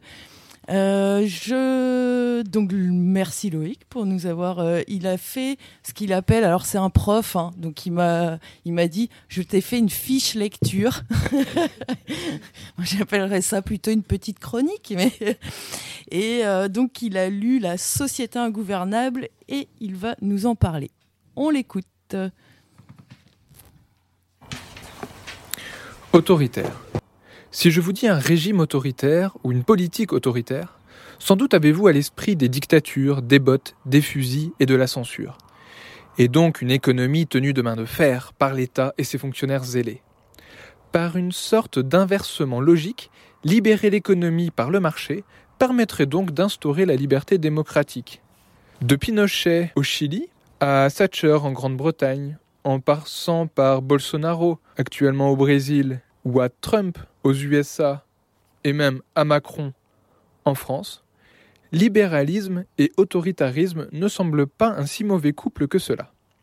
C'est cette alliance entre l'État fort et l'économie dite libre que Grégoire Chamaillou analyse dans son dernier ouvrage La société ingouvernable, une généalogie du libéralisme autoritaire, sorti fin 2018 à la Fabrique. Il nous place dans la tête des penseurs du libéralisme, nous fait voir à grand renfort de citations leurs hésitations tactiques, leurs convictions, leurs dissensus, leurs impasses et aussi leurs réussites. On suit avec les capitaines d'industrie les combats contre les ouvriers organisés, puis avec les managers leur lutte antisyndicale. Avec des tacticiens militaires embauchés par des grandes firmes, on voit comment contre-attaquer des campagnes altermondialistes anti-multinationales. Enfin, avec des gouvernants plus proches de nous, comment limiter la démocratie pour en finir avec ces incessantes velléités démocratiques qui n'en finissent jamais? Alors, voici quelques extraits. On y trouve à un endroit le contenu d'un manuel de contre-offensive destiné à mater des militants syndicaux ou altermondialistes. Voici un extrait assez long, mais ça vaut le détour.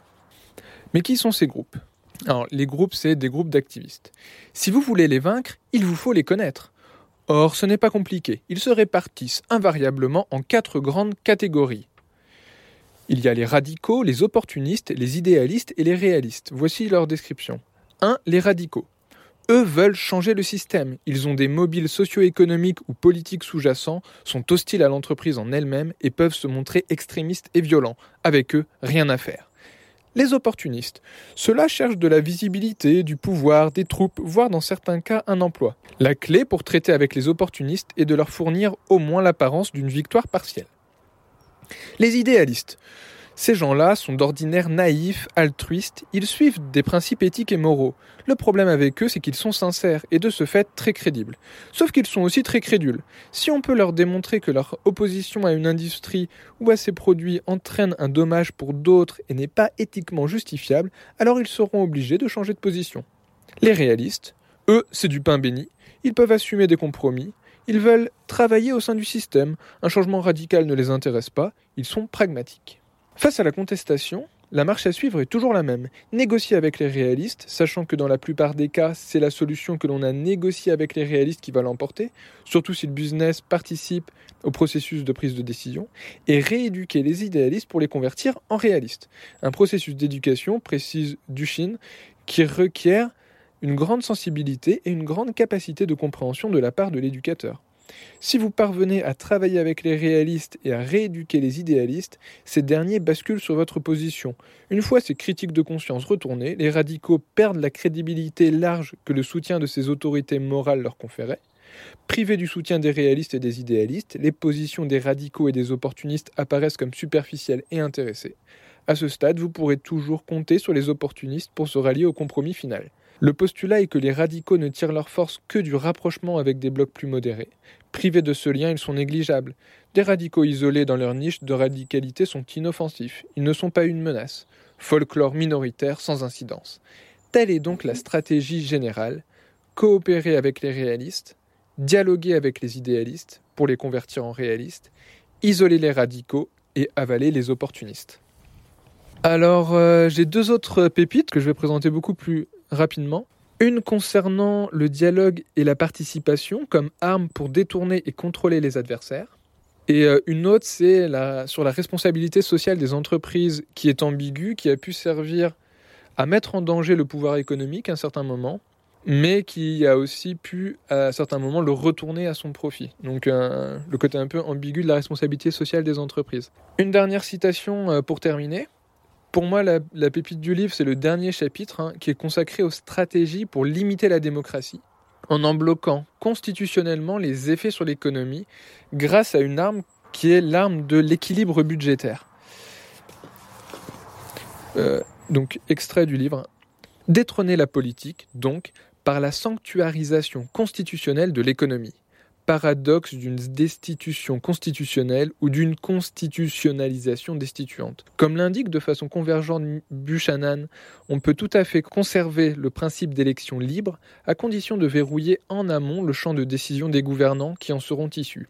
Il importe, professe-t-il, de distinguer entre les choix qui se font entre les différentes règles politique constitutionnelle et les choix qui se font à l'intérieur de certaines règles, politique ordinaire.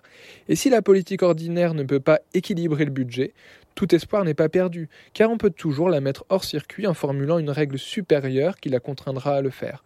Cette stratégie constitutionnelle se conçoit comme une métapolitique, comme une intervention dépolitisante sur les règles de formation des choix politiques.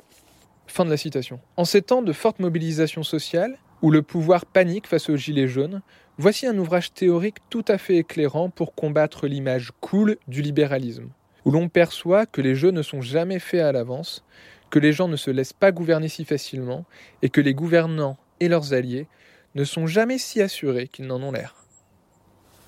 La société ingouvernable, une généalogie du libéralisme autoritaire par Grégoire Chamaillou, La Fabrique, fin 2018. Merci Loïc donc. Euh, Nico. Alors, euh, c'est dans la continuation de, ce qu'on avait fait avec Steph sur le Rwanda, mais bon, là je vais faire rapide. C'est juste que moi j'ai lu La France-Afrique, le bouquin de François-Xavier Verschavé, qui euh, est un bouquin incroyable sur toutes les magouilles de l'État français en Afrique depuis De Gaulle. Euh, donc, il s'appelle La France-Afrique, le plus long scandale de la République. C'est un bouquin qui n'est plus euh, édité. On ne peut pas, le on peut plus le trouver en librairie. Heureusement, il est sur le réseau des médiathèques de Brest. Mais voilà, c'est un bouquin euh, qui ne sera plus publié, plus édité, et c'est fort dommage parce que c'est tout bonnement incroyable. Alors en fait, voilà, moi, en lisant ce petit livre, ça m'a fait re- repenser à des choses euh, qu'on a abordées euh, quand on a causé du Rwanda. Euh, je vais être rapide, c'est juste que c'est tout bonnement hallucinant. Voilà, donc moi, ce que, ce que je voulais vous dire au- aujourd'hui, c'est euh, c'est que quand on tire les fils de l'histoire de, de ce génocide rwandais, on arrive au gros morceau qui est la France-Afrique. C'est quoi la France-Afrique? Je vais pas, je vais pas, euh, va pas partir sur euh, sur un- une, émission, sur un débat là-dessus. Je vais vous juste vous lire la définition qu'il en fait dans ce bouquin. La France-Afrique désigne une nébuleuse d'acteurs économiques, politiques, militaires en France et en Afrique, organisés en réseau et lobby, et polarisés sur l'accaparement de deux rentes, les matières premières, pétrole, euh, uranium, terres agricoles, etc. Et l'aide publique au développement. Je ne vais pas développer ça, mais il y a une aide publique au développement euh, financée par euh, l'État français. Tout ça, c'est du pipeau, c'est complètement détourné euh, au profit des lobbies et au profit des dictatures militaires installées par la France. La logique de cette ponction est d'interdire l'initiative hors du cercle des initiés. Le système autodégradant se recycle dans la criminalisation. Il est naturellement hostile à la démocratie. Voilà, c'est ça la France-Afrique, c'est-à-dire ce lien mafieux qui existe depuis euh, après-guerre entre euh, l'État français à son plus haut niveau, euh, des, des lobbies, Total, Total qui avant c'était Elf, donc ils ont changé de nom parce qu'ils étaient mouillés jusqu'au cou dans des pires scandales, dans des financements de partis politiques occultes, mais aussi euh, dans le financement des dictatures euh, que, la France installait. hein. Tout ça euh, de, faire de fait de manière secrète, complètement antidémocratique, etc. Voilà. Moi, je, suis, viens de lire le livre et en fait, voilà, c'est un des fils derrière, un des gros fils énormes que j'ai envie après d'aborder par la suite sur avec qui a envie. hein. Là, Steph et moi, on a travaillé là-dessus, mais euh, je sais pas, je pense que ce serait bien de. S'il y en a qui veulent, euh, bah, allez-y, quoi. Voilà, voilà. J'arrête là. J'arrête euh, là-dessus, sur, sur ce, sur ce point-là. Il y a juste un petit truc. Ouais, c'est juste un petit truc. Petit bug technique, Nico, désolé, va falloir que tu répètes à la prochaine midinale ce que tu as dit. Euh, on va écouter Kazé, créature ratée, et on revient pour la troisième partie.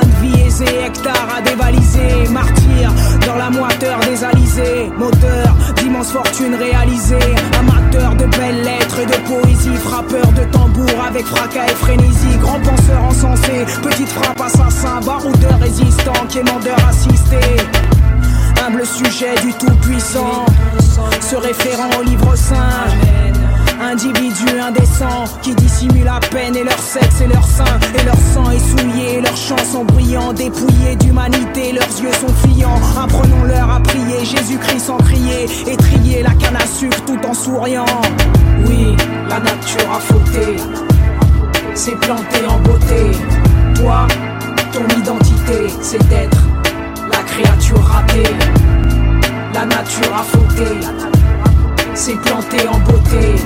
Toi, ton identité, c'est d'être la créature ratée. Que disent la science et la messe, toutes les grandes puissances du monde et la presse, que cette noirceur en présence dans la pièce nous est inférieure comme la chienne et la naisse. Bon chrétien, j'acquiesce, volontiers j'angoisse, les eaux glacées placées devant ce corps sans grâce, et ses cuisses sont trop grosses, ses narines embrassent chacune des extrémités de sa pauvre face.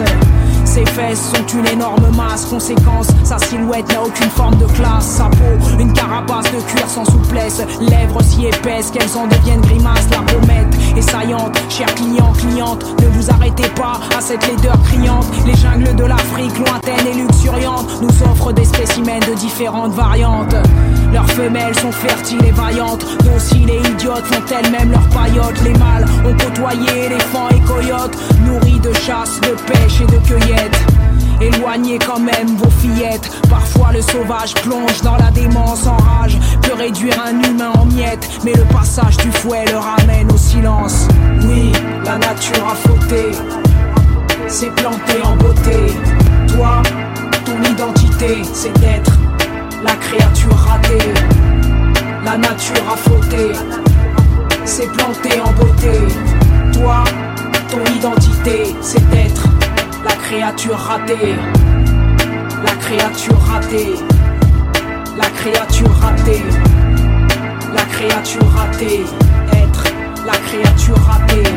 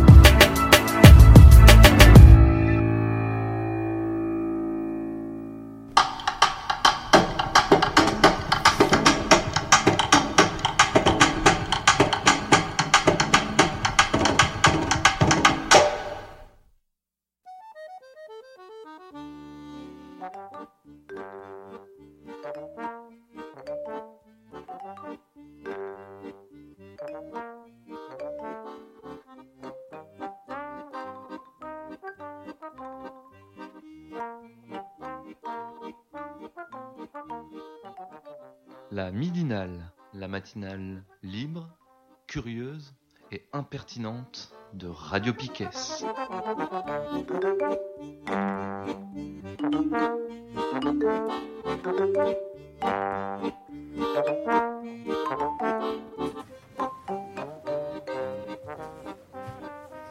On est toujours lundi 25 février, c'est la troisième et dernière partie de la midinale. On reçoit Claire, bonjour. Bonjour. Euh, qui organise le salon Paper and Print le 2 et 3 mars prochain au Relais Quérion à l'Astrolabe. Tout à fait. C'est ça, c'est un festival de micro-édition. Alors, festival, c'est un salon de la micro-édition qui se tient sur deux jours, euh, qui est également en partenariat avec euh, la médiathèque François Mitterrand, qui est au Relais Quérion, qui fait face à l'Astrolabe.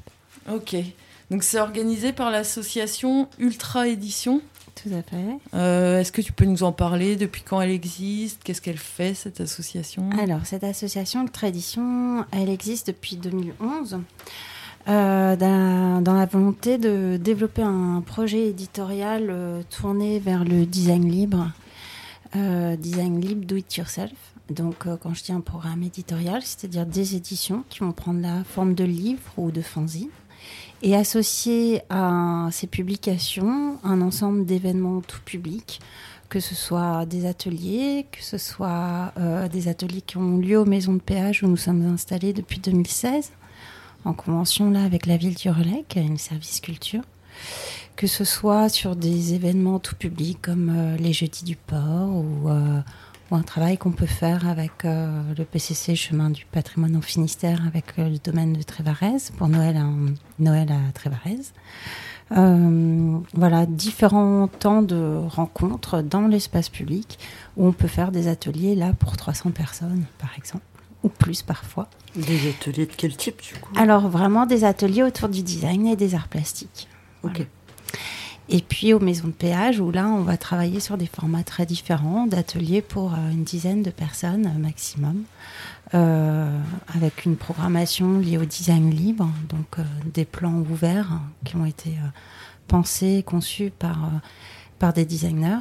Et donc là on prend un temps de rencontre avec des designers, donc on a toute une programmation sur l'hiver de fabrication d'objets. Et là, on est sur 4-5 personnes. Donc voilà, des événements, ateliers avec petit, pe- un petit nombre de personnes sur euh, ce qu'on peut faire en maison de péage, euh, avec un suivi très très individuel, aussi bien pour les adultes que pour les enfants.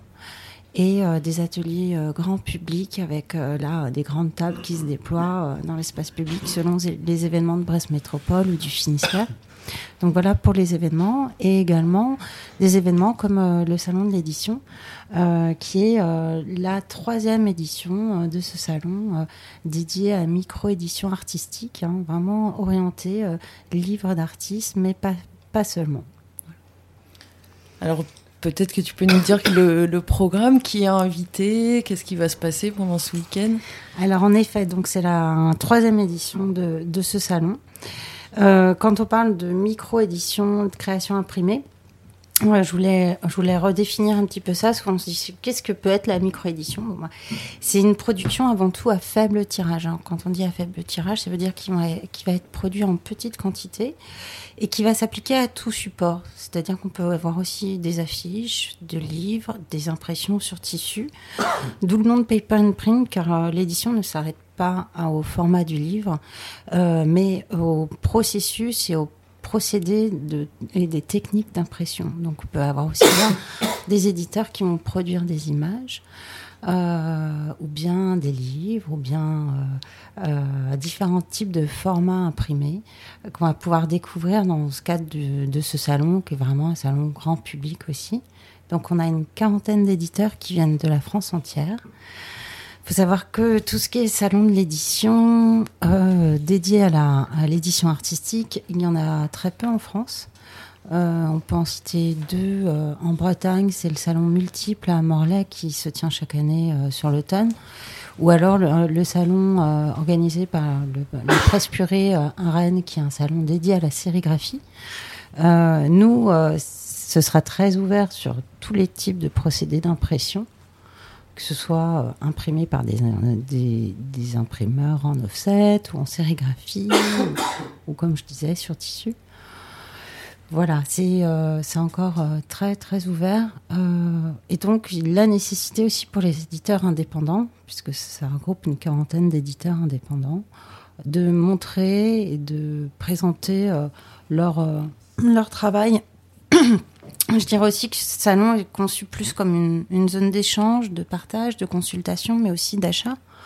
Euh, tous ces éditeurs vendent leurs éditions et on s'oriente aussi sur euh, des éditions achetables. Alors quand je dis achetable, c'est-à-dire que euh, y a à tous les prix et pour toute personne qui a envie d'avoir un, chouette livre-objet ou une belle affiche chez soi, c'est c'est euh, accessible à, à toutes les bourses. Parce que dans le marché du livre d'artiste justement, il y a un marché qui existe euh, qui nous, on va dire, nous intéresse moins parce que c'est pas sur cette section-là qu'on qu'on va aller, euh, qui est euh, un marché du collectionneur. Alors bien sûr, chacun peut être invité à constituer sa propre collection, pourquoi pas. hein. On peut collectionner des flyers aussi, euh, chose qu'on fait nous aussi, hein.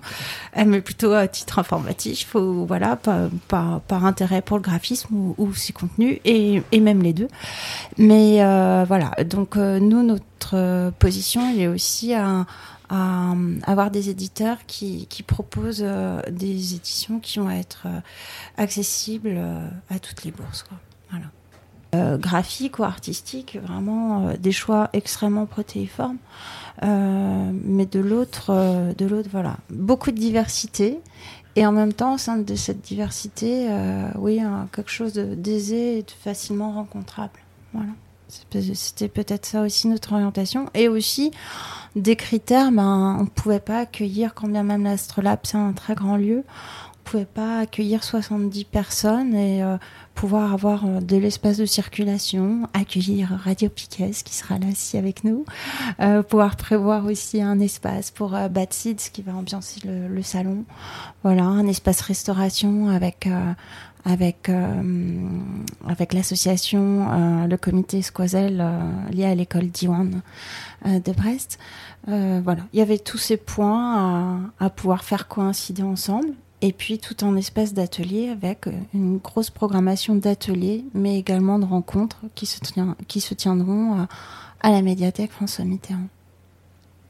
Est-ce que toi, tu as des coups de cœur, des trucs qui te tiennent particulièrement à, à cœur C'est pas évident euh, de, de n'en citer que quelques-uns, Oui. mais peut-être. euh, Alors bien sûr, c'est toujours difficile. euh, euh, on a plus d'une quarantaine d'éditeurs. Euh, nous, de notre point de vue, tradition, tout est intéressant. Donc euh, voilà, on peut juste dire à chacun, euh, venez nous rejoindre et découvrir les éditeurs et, et- et faire vos choix personnels aussi.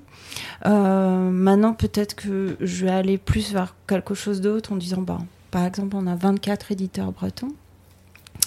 Euh, les autres viennent de l'ensemble de la France, donc c'est peut-être là aussi l'intérêt, c'est de voir des, des, éditions qu'on ne verra pas en, en, médiathèque, qu'on ne verra pas euh, en, librairie, quand bien même spécialisée.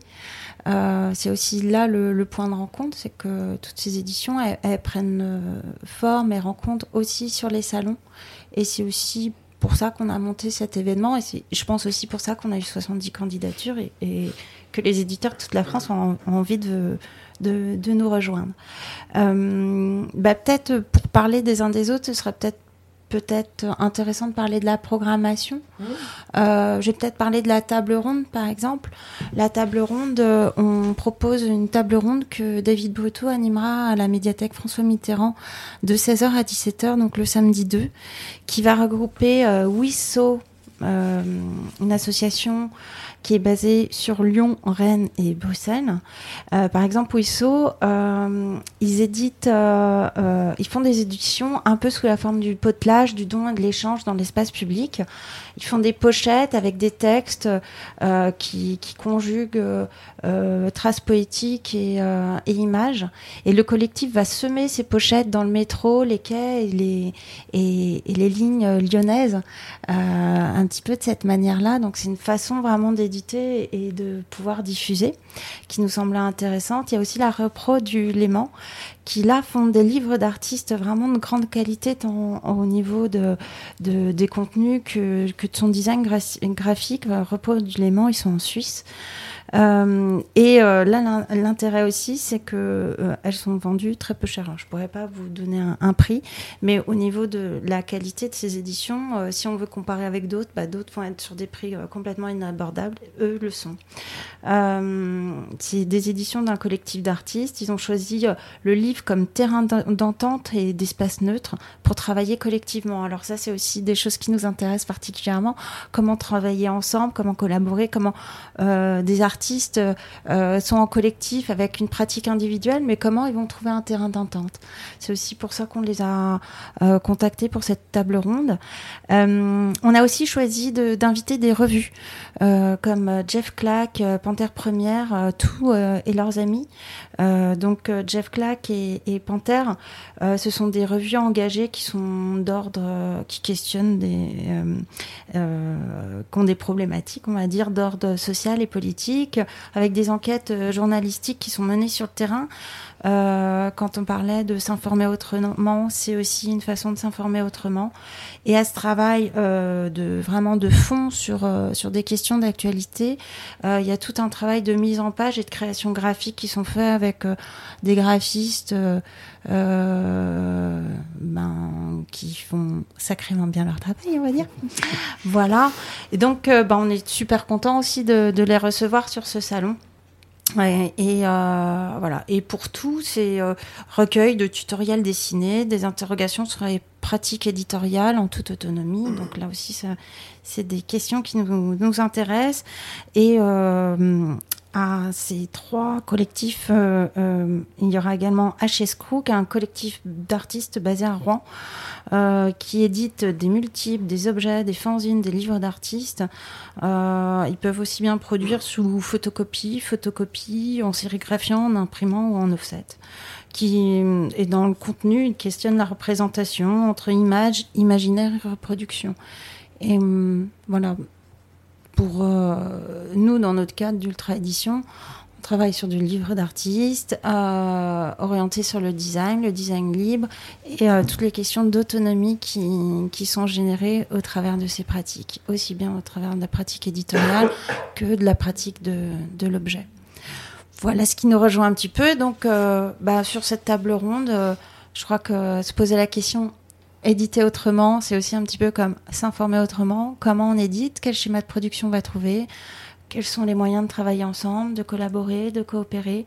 Euh, nous, on aime euh, se situer sur l'angle de la contribution. Comment un projet euh, est avancé par un autre, comment comment il y a différents types de rebondissements qui peuvent se produire aussi bien entre un designer, mais aussi entre des pratiques amateurs, des questions de bricolage, des rapports transversaux au savoir-faire. Euh, manière aussi de, de pouvoir euh, euh, diffuser, partager des informations. Donc voilà, ce sera différents types de questions, aussi bien qui seront, qui seront discutées sur cette table ronde, aussi bien des schémas de production, qu'est-ce que c'est qu'éditer, comment on édite, comment on fait, comment on fait à plusieurs, comment, comment on finance, comment on diffuse, quels sont les, les problèmes éventuellement rencontrés, les, les joies aussi, parce qu'il y en a beaucoup. Donc ça, c'est un, premier rendez-vous de cette table ronde. Il y aura également un atelier de sérigraphie avec l'atelier téméraire euh, de jeunes femmes, Marion Bonjour et Camille Thomas. Euh, qui proposeront un atelier de sérigraphie sur les porello. Donc chacun, alors là, on peut se dire plutôt orienté enfant, mais bien souvent, euh, quand on propose des ateliers euh, les enfants commencent et les parents euh, vont produire également par la suite parce que ça leur donne envie. Donc euh, voilà, en continu de 13h30 à 17h30, il y aura cette pratique de sérigraphie sur les porello. le leporello, c'est une façon de faire un livre de manière comme un petit accordéon plié sur un papier un peu épais. Donc il y aura cette façon de pouvoir trouver un fil narratif en sérigraphiant, en intervenant dessus pour chacun des participants. Voilà pour le programme du samedi. Et également, il y aura une rencontre orientée professionnelle. de 14h à 15h, organisé en collaboration avec euh, euh, Livre et Lecture en Bretagne. euh, autour de la réforme liée au prélèvement à la source pour les artistes auteurs. Et également un programme de formation de livres et lecture en Bretagne. Alors là, je dis, pour le coup, c'est plutôt un rendez-vous orienté professionnel, puisque euh, c'est plutôt des questionnements euh, euh, liés à la profession d'artiste-auteur. Voilà, pour le samedi. Et pour le dimanche, on aura un atelier de création de badges et de typographie avec, avec nous, Ultra. Donc on a produit plus de 100, 100 tampons qui permettent de, de produire des, un ensemble de, de, supports graphiques comme sa propre papeterie par, par euh, recouvrement, effacement d'encre, euh, superposition. Et puis également des badges. Bah, chacun peut fabriquer son badge et repartir avec. Donc c'est toujours des moments euh, rapides, efficaces et, et de création. Et puis également un atelier de micro-édition de 11h à 16h avec Super Cop- euh, qui s'appelle Super Copie avec Demi-Tour de France, qui est une association qui, qui se déplace, qui aura également un stand, mais qui va animer tout le temps de tout ce temps-là euh, un atelier de, de fanzine. Alors si on, on, on peut se poser la question pour certains, qu'est-ce qu'un fanzine? Ben un fanzine, on peut dire que ça s'apparente à un journal libre qui euh, parfois unique et ou parfois sans existence officielle, euh, qui aura, qui sera là créé sur le salon par les différents participants. Donc on pourra s'initier à fabriquer son propre fanzine. Merci. Euh, Mathéo, toi, tu seras euh, pour Radio Piquet euh, Ouais, moi je, je serai euh, sur- pour le, les plateaux Radio Piquet. Moi, il y a juste un petit truc qui m'interroge euh, parce que à côté justement de Panthère Première, qui est une revue féministe, il y a aussi la, présence des éditions du Monde à l'envers, qui est une maison d'édition de Grenoble, euh, qui a des propos antiféministes, homophobes. euh, transphobe, euh, qui a notamment édité un livre qui s'appelle La reproduction artificielle de l'humain, écrit par Escudero il y a quelques années, un livre qui a fait vraiment beaucoup polémique, et du coup, ça m'interroge la présence de cette maison d'édition. Ben là, je ne peux pas euh, rebondir euh, vraiment sur ces questions-là, très sincèrement. Vraiment, je peux pas. Euh, je pense qu'il y a des titres qui nous ont intéressés dans cette maison d'édition. Après, je peux pas te dire du tout qu'on suivrait ce type de positionnement que tu viens d'énumérer et, et, euh, ces ouvrages-là, bah non, on les- on les connaît pas. Voilà, Ouais, très mais ce sera peut-être l'occasion d'aller les interroger sur, Bah ouais, sur carrément. Ouais, ouais, l'édition de. Mais euh, en effet, euh, bah, dans notre positionnement, bien Mm. sûr qu'on ne peut pas soutenir ce type de propos. Toi, je crois que tu as l'intention d'aller voir Panthère Première. Ouais. Euh, Il y aura qui d'autre, euh, tu sais Euh, Bah, euh, je pense euh, s'il y a des gens motivés aussi pour faire une interview de Jeff Clack, par exemple, que, Je passerai. Hein, si- qui a une revue qu'on suit quand même plutôt Mm. à Radio Piquet. Donc on sera là tout le samedi après-midi, quoi. Ouais. Bien. Est-ce que vous vouliez ajouter quelque chose euh, Enfin, euh, non, oui. Bon, non, on va, on, on va quand même aussi finir sur autre chose, hein, parce que euh, c'est un peu dur là. Euh, ben, je crois que quand on parlait de diversité, il y a Mm. des diversités de propos. C'est le temps aussi de, de les questionner, euh, y réfléchir ensemble. Euh, nous, on souhaitait en effet une grande diversité dans, dans les éditeurs. Euh, maintenant, euh, maintenant, euh, il également, euh, euh, quand on parle de diversité par rapport au- au- au- aux éditeurs bretons, euh, j'ai peut-être envie de parler de ben, comme l'atelier Maclean qui, qui propose des images politiques en noir et blanc vraiment assez radicales. Sombre Torrent qui est, qui est de l'ouvrage sur l'art et, le design des années 60 euh, à de nos jours. L'endroit édition qui sera présent aussi, qui rendent visible le- l'expérimentation éditoriale, qui eux ont un lieu avec librairie, euh, euh, galerie d'art, édition. Euh, pour les Brestois, il y a le Grand Truc à Brest, qui est dédié au graphisme et à la micro-édition. Les éditions autonomes également qui, qui se sont créées en 2018 euh, sur Brest, qui est dédié à l'impression sur, sur papier.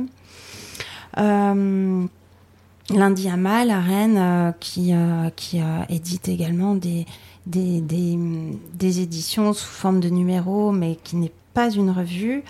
Euh, Atanor de, Rennes qui propose de très grandes images également euh, en sérigraphie, ou bien l'atelier téméraire qui vont proposer aussi des grandes images euh, sérigraphiées dans le registre également des formes engagées.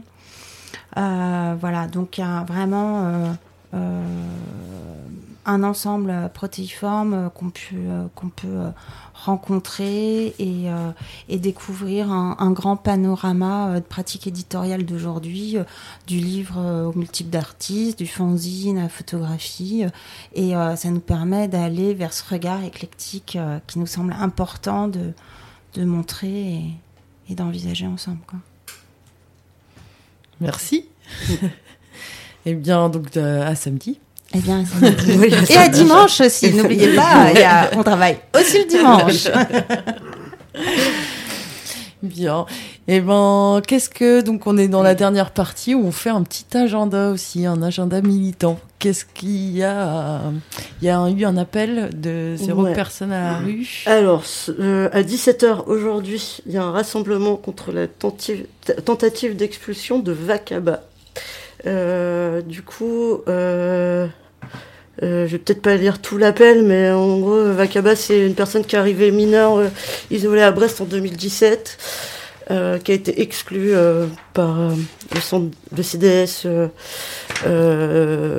du statut de mineur isolé et qui du coup ces derniers jours s'est retrouvé enfin à sa sortie de prison s'est fait directement embarquer par les flics et il a été amené au centre de rétention euh, de Wassel à côté de Rouen euh, du coup, il y a un rendez-vous à 17h devant le CDS aujourd'hui euh, pour ben, en discuter, essayer de, s'organiser pour savoir qu'est-ce qu'on peut faire pour libérer cette personne.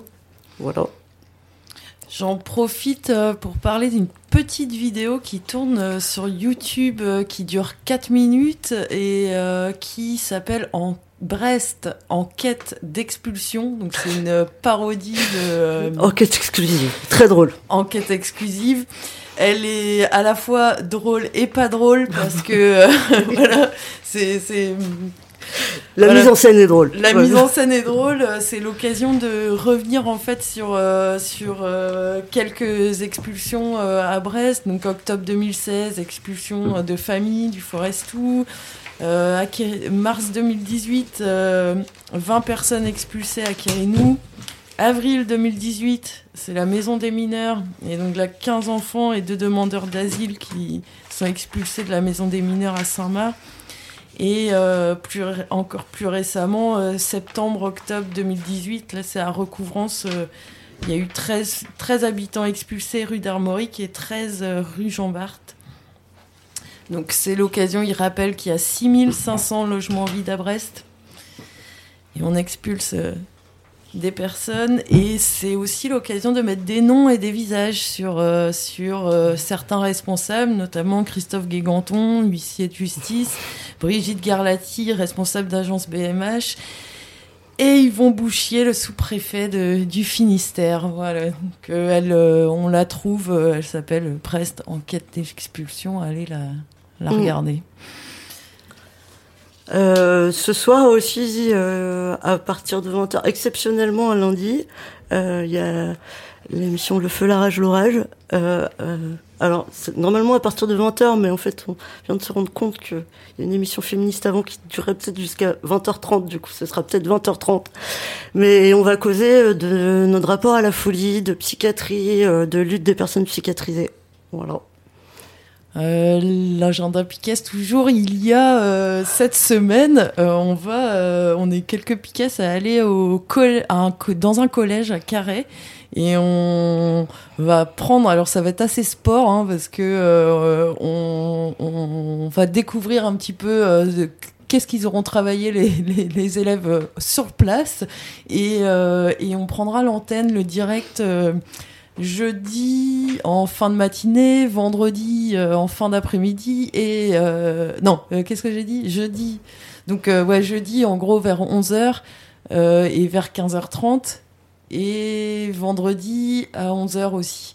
Donc voilà, on va, on, va voir.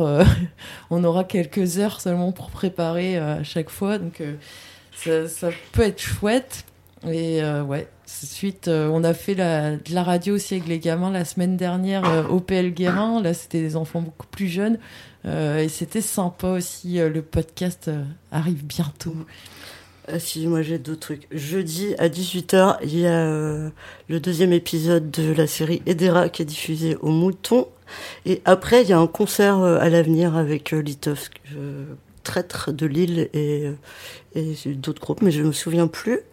Et dimanche, il y a le collectif Mondaré qui organise euh, une présentation du livre Le Paris de l'autonomie, récit de lutte dans l'espace des années 70 au Café Chantier à Saint-Éloi. Mais je sais pas, Ah le Café Chantier, il est. euh, Il a arrêté. il a arrêté. Du coup, peut-être se renseigner auprès du collectif Mondaré, mais ça a peut-être dû être déplacé. Et donc, en tout cas, c'était prévu dimanche à 17h. Ok.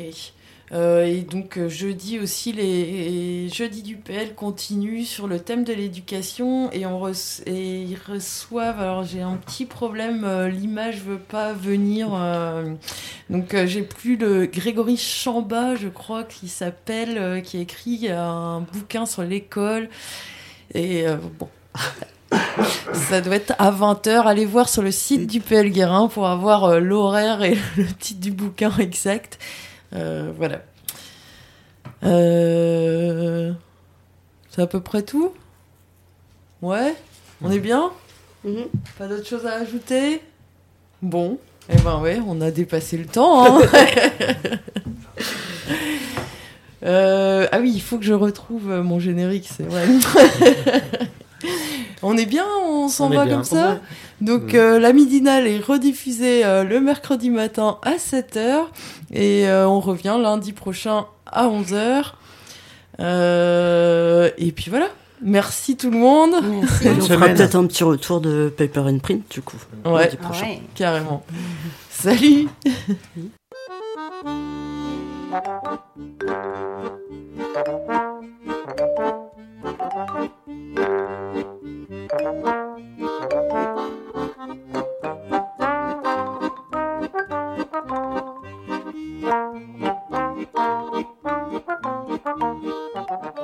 La midinale, la matinale libre, curieuse et impertinente de Radio Piquet.